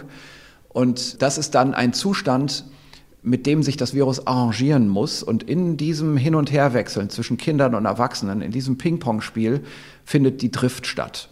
Also da verändert sich die antigenetische Zusammensetzung vor allem des Oberflächenproteins, aber später auch der T-Zell-Epitope ein bisschen. Und das Virus entwickelt sich auf diese Art und Weise an diesen Stellen, wo das Immunsystem des Virus schlägt, schneller fort in der Evolution und auf eine stärker gerichtete Art und Weise als an anderen Stellen des Genoms. Mhm. Wir haben also hier eher eine neutrale Evolution an diesen anderen Stellen. Da macht das Virus so erratische äh, Suchbewegungen oder Diffusionsbewegungen, während an diesen Stellen, wo Immundruck besteht, gibt es eine gerichtete Evolution. Das ist sehr schön charakterisiert für Influenza. Gibt es eine Gruppe weltweit, die das so richtig vorgedacht hat. Das ist die Gruppe von Derek Smith in Cambridge. Und ich bin sicher, dass diese Gruppe auch und, und auch andere Gruppen solche Effekte auch später bei dem SARS-Virus sehen wird. Aber im Moment sieht man das nicht. Und rein technisch gesehen sind das einfach, vereinfacht gesagt, größere Veränderungen an der Oberfläche. Größere Veränderungen und Veränderungen, die über Zeiträume gerichtet sind und aufeinander aufbauen. Und die auch damit einhergehen, wenn man Seren nimmt, äh, Antikörperproben nimmt von Patienten über die Jahre, wie sich das Virus über die Jahre entwickelt, dann sieht man eben auch, dass immer die Antigenität des Virus und die Immunität der Menschen sich so ein Wettrennen liefern. Mhm.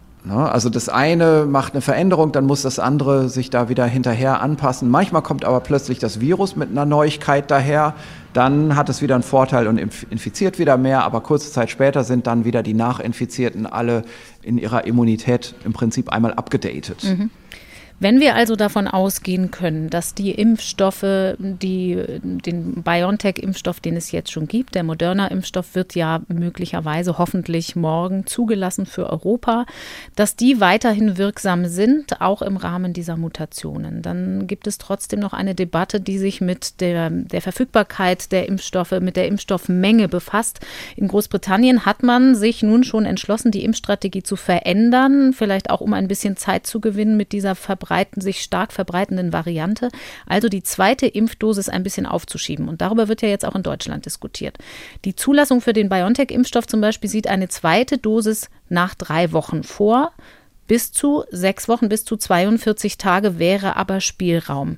Wie sinnvoll sind diese Gedankenspiele und wie sinnvoll ist so eine richtige Änderung der Impfstrategie, wie sie in Großbritannien stattfindet? Können Sie dazu naja, was sagen? also gerade jetzt am Anfang, wo es wenig Impfstoff gibt, ist es total wert, dass man über sowas nachdenkt und auf einer guten Datenbasis auch entscheidet. Mhm. Und es ist so, dass jetzt in Deutschland gerade die Ständige Impfkommission, die STIKO, wie wir sagen, die ist dabei, auch ähm, so etwas zu besprechen, äh, zu eruieren und wirklich da auch großen Rechercheaufwand reinzusetzen. Die kriegen natürlich dann auch Dokumente vorgelegt, die nicht öffentlich verfügbar sind aus den Zulassungsprozessen und so weiter.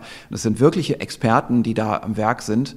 Und die bearbeiten das gerade. Und ich denke, dass auch in Deutschland die übrigens schon sehr, sehr guten, sehr lesenswerten STIKO-Empfehlungen zur Covid-19-Impfung vielleicht auch nochmal dem angepasst werden. Also das werden wir in den nächsten Tagen oder Wochen sehen. Vielleicht sollten wir das erst dann besprechen, wenn das wirklich spruchreif ist. Bei mir ist das so, ich bin nicht Mitglied der STIKO, weil ich auch kein Impfexperte bin. Das habe ich ja immer so, glaube ich, seit Monaten hier im Podcast auch immer mhm. gesagt.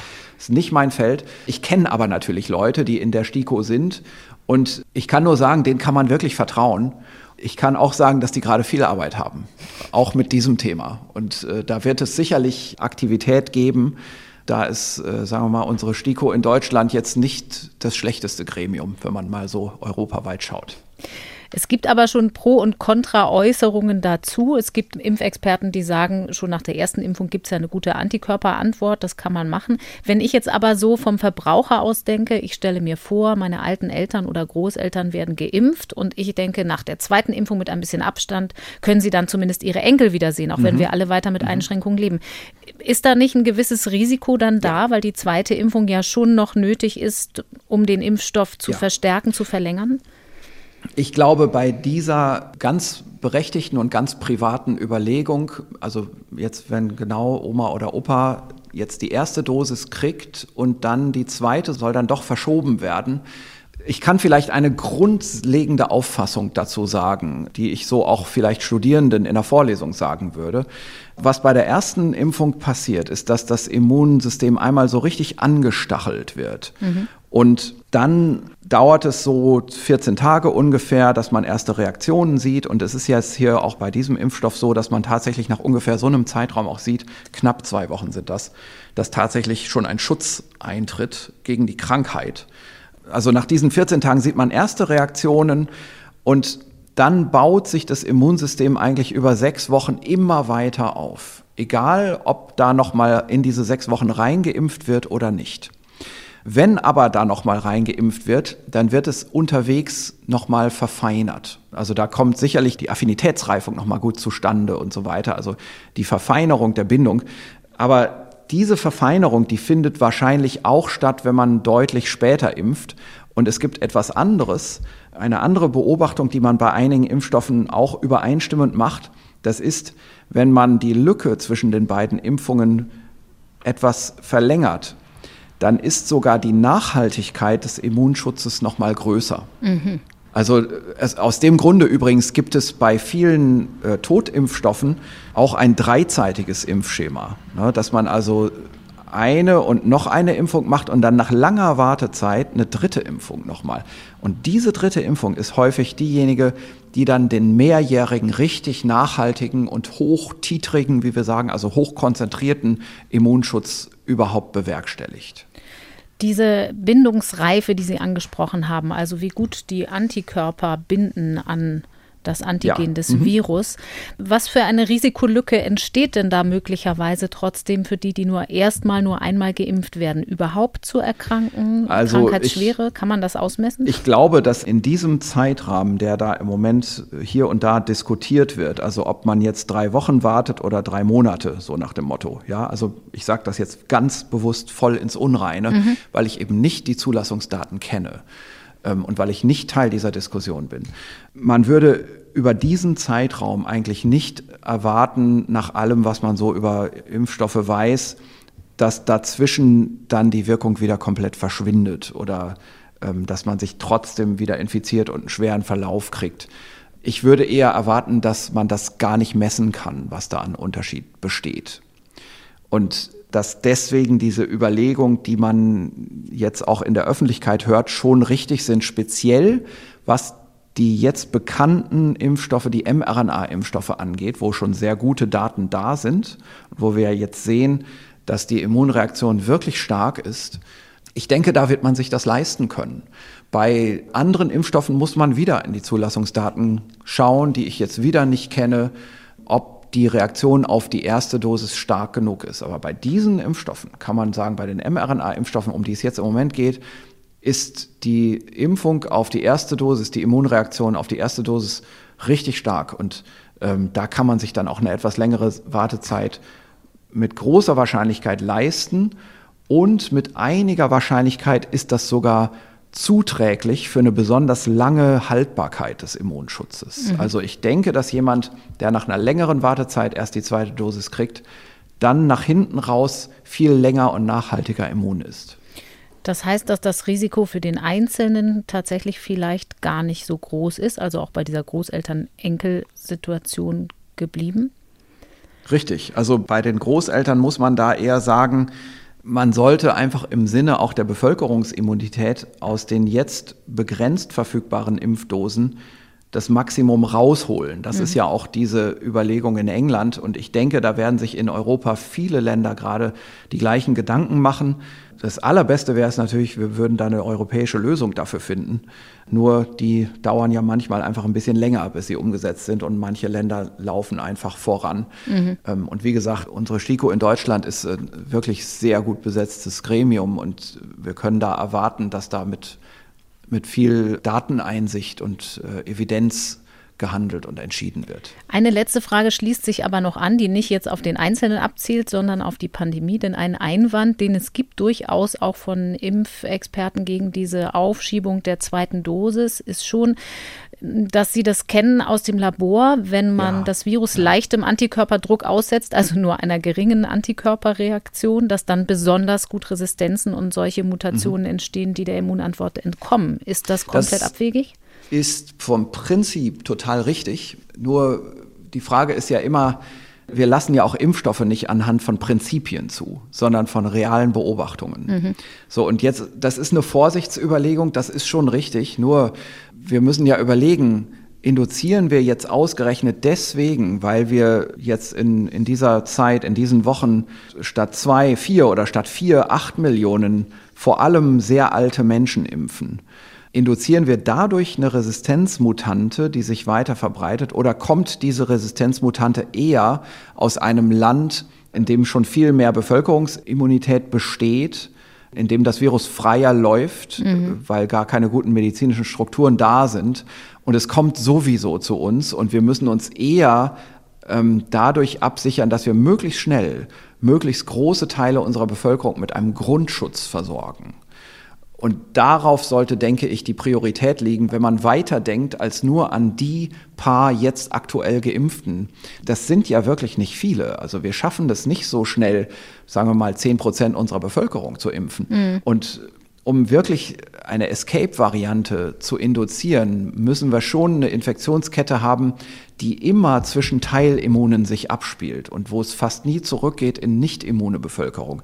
Und im Moment ist es leider so, das Virus wird immer erstmal wieder in die nicht immune Bevölkerung zurückgehen, weil die ist einfach viel, viel größer in Deutschland.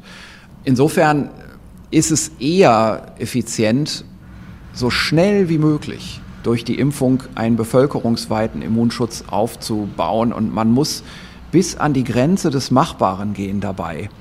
Also man muss schon versuchen, das so zu beschleunigen, wie es irgendwie geht. Und leider ist es aber im Moment gar nicht in der Hand derjenigen, die das regulieren, sondern es ist rein die Produktionskapazität. Und es liegt übrigens im Moment dann auch, zumindest nach meiner Kenntnis, nicht daran, wie viel man irgendwann vor Monaten bestellt hat. Das ist ja jetzt in der Öffentlichkeit auch mal wieder so ein bisschen durchgekaut worden. Da wurden auch gleich wieder Vorwürfe gegen Politiker erhoben. Ich finde das relativ schwierig, so eine Diskussion zu führen. Damals war die Entscheidungslage ja eine andere. Und jetzt im Moment ist die, die Problemlage auch gar nicht die, die dargestellt wird. Na, es ist, ist jetzt nicht so, dass Deutschland so wenig Impfstoff hat, weil so wenig bestellt wurde, sondern es ist einfach nicht mehr lieferbar im mhm. Moment. Das muss ja auch erstmal alles produziert werden. Und die teilweisen Verschiebungen zwischen den einzelnen Ländern, das sind zum Teil einfach logistische Gründe und überhaupt nicht Gründe der Bestellung. Aber das ist einfach auch bis dahin habe ich noch einen prinzipiellen Einblick und in all diese anderen Verflechtungen und Schwierigkeiten und, und Umstände damals, die mit der Bestellung der Vakzine zu tun haben, muss ich wirklich sagen, da kenne ich mich so gut aus wie jeder andere Zeitungsleser auch. Ich war damals einfach nie in irgendetwas involviert und habe deswegen keine Insiderkenntnisse. Ist vielleicht auch etwas, was ein Wissenschaftspodcast nicht leisten kann. Genau, es ist einfach auch keine wissenschaftliche Frage, muss man sagen. Herr Drosten, wir wollen noch einmal kurz ausblicken auf das, was da kommt, was in der Politik beschlossen wurde. Wir haben jetzt eben schon gesprochen über Lockdown, über Maßnahmen, die noch nicht umgesetzt wurden bisher, also wo noch Luft nach oben ist, wo wir uns zum Beispiel eine Priorität für die Bildung erarbeiten können. Dazu gehören natürlich auch die individuellen Entscheidungen, keine Ausflüge in den Harz oder in Skigebiete möglicherweise.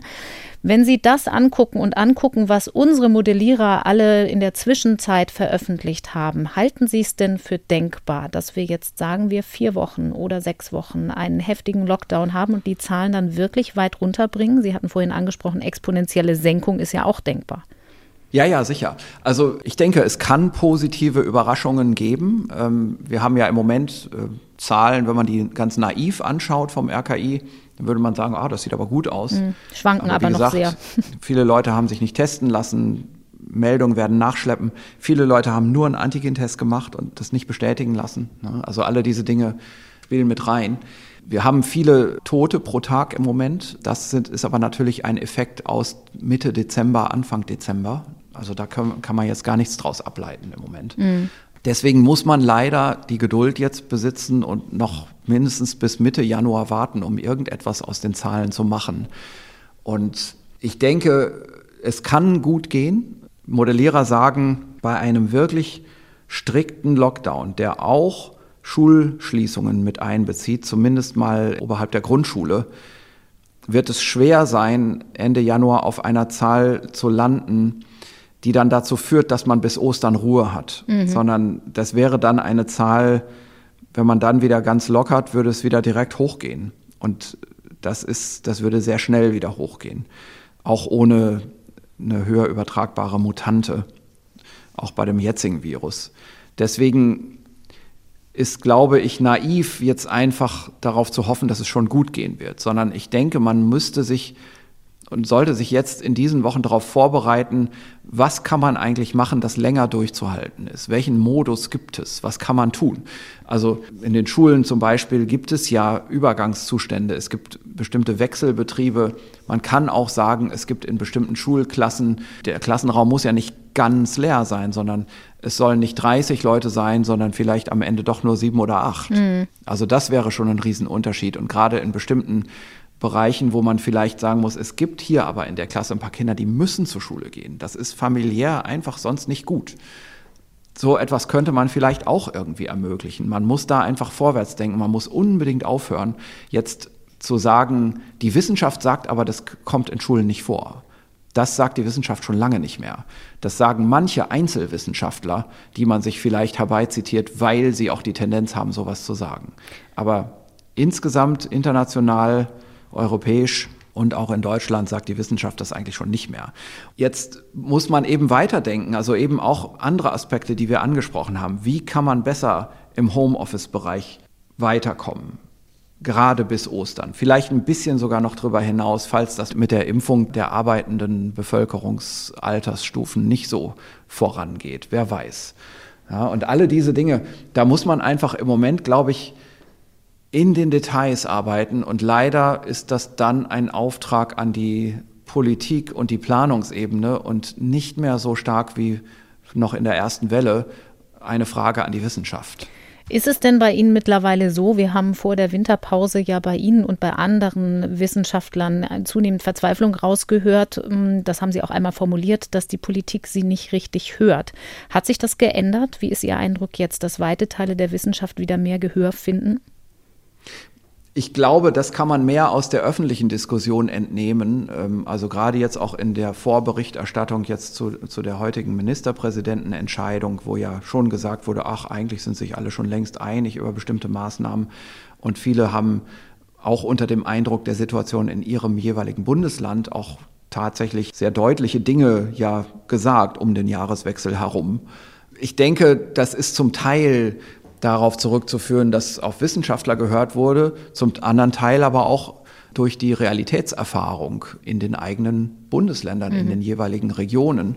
Und wir hatten in der Tat vor Weihnachten, sagen wir mal in der Zeit von Oktober bis, bis Weihnachten, nicht nur die, dieses Gefühl, dass vielleicht ein bisschen wenig gerade auf die Wissenschaft gehört wird, sondern auch, dass eben ja so verstreute Meinungen kamen aus Verbänden und Fachkreisen, Wissenschaftskreise auch, die eben ja viele Grundprinzipien, die eigentlich konsentiert sind in der Wissenschaft, auch international in Frage gestellt haben, wie zum Beispiel eben so diese Auffassung, wir müssen doch nur die Altersheime abschirmen, dann ist doch schon der ganze Job getan. Und warum schirmt hier eigentlich keiner die Altersheime ab? Wenn man sich das genau anschaut, dann sieht man, es gibt durchaus Konzepte. Es ist gar nicht so, dass es keine Konzepte gibt, wie man die Altersheime abschirmt, aber es gibt Realitäten. Die Realitäten sagen zum einen, um jetzt mal über dieses spezielle Thema Altersheime zu sprechen, es sind eben nicht die Besucher, die das einschleppen, sondern es ist eher das Personal. Und dann muss man natürlich sagen, dieses Personal, das sind auch nur ganz normale Leute. Die haben auch ihre normalen Kontakte, die haben auch Kinder, mhm. die haben Familien, die haben äh, einen Freizeitbereich und die müssen ja trotzdem jeden Tag zur Arbeit. Und wie kann man das jetzt abdecken? Und natürlich muss man dann sagen, das Beste wäre, dieses Personal auch sofort und sehr bevorzugt zu impfen. Und das Angebot läuft ja jetzt auch. Das wird, wie ich höre, noch nicht so angenommen wie in den Kliniken. Ähm, aber auch in den Kliniken ist ja noch gar nicht genug Impfstoff zur Verfügung.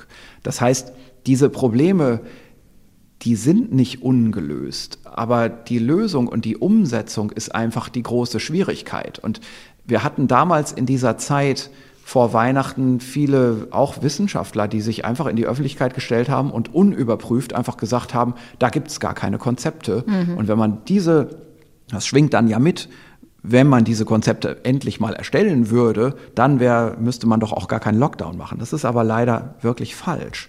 Es ist nun mal nicht so, dass man einfach über irgendein Konzept die Wohnheime abschirmen kann. Die Erfahrung spricht dagegen und die Realität in der Umsetzung, in der Implementation spricht dagegen. Das ist das, was ich gerade beschrieben habe. Das ist aber auch zum Beispiel der Faktor Kostendruck, der im Altenpflegebereich ja seit Jahren bekannt ist und der dünne Personaldecken hervorruft. Und eine dünne Personaldecke kann nun mal nichts zusätzlich zur Pflege noch dazu machen. Also das Testen wird dann schwierig. Auch all die anderen Vorkehrungen einzuhalten, wird dann eben schwierig. Die nächsten Tage und Wochen werden uns mehr Erkenntnisse bringen, was die Mutationen angeht, aber hoffentlich auch was die Impfung angeht und natürlich auch was die Maßnahmen und ihren Effekt angeht. Das besprechen wir dann in der kommenden Woche mit Sandra Ziesek. Wir sehen mal wieder an der Länge, die Themen gehen uns nicht aus. Herr Drosten, wir wünschen Ihnen gute und erfolgreiche Arbeit, besonders für die nächsten zwei Wochen. Vielen Dank und bis dann. Bis dann. Das Skript zu dieser Folge mit allen Quellen gibt es wie immer zum Nachlesen unter ndr.de slash Corona-Update mit ein bisschen Verzögerung, denn das muss erst in Ruhe bearbeitet werden. Unseren Podcast findet ihr, finden Sie auch dort oder unter anderem in der ARD Audiothek. Und da gibt es natürlich auch andere Themen aus der weiten Welt der Forschung, nicht nur naturwissenschaftliche. In unserem Wissenschaftspodcast Synapsen geht es in der aktuellen Folge zum Beispiel um Antisemitismusforschung. Auch da gibt es ja leider Berührungspunkte zur Corona-Krise, siehe gewisse Diffamierungen auf Demonstrationen. Synapsen zum Beispiel in der ARD Audiothek. Ganz wichtig an dieser Stelle bleibt mir noch zu sagen, den Podcast machen ja nicht nur Christian Drosten, Sandra Ziesek und ich allein, sondern es sind auch Menschen im Hintergrund, die den ganzen Inhalt möglich machen. Katharina Marenholz, unsere Producerin und Co-Redakteurin und Nele Rössler, die wie immer ausführlich mit recherchiert hat und die Technik möglich gemacht hat, heute Dennis Pfennig. Danke dafür. Und danke auch an euch und an Sie fürs Zuhören. Ich bin Corinna Hennig. Bleibt auf Distanz, bleibt gesund. Bis in einer Woche.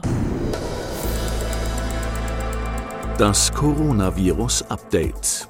Ein Podcast von NDR Info.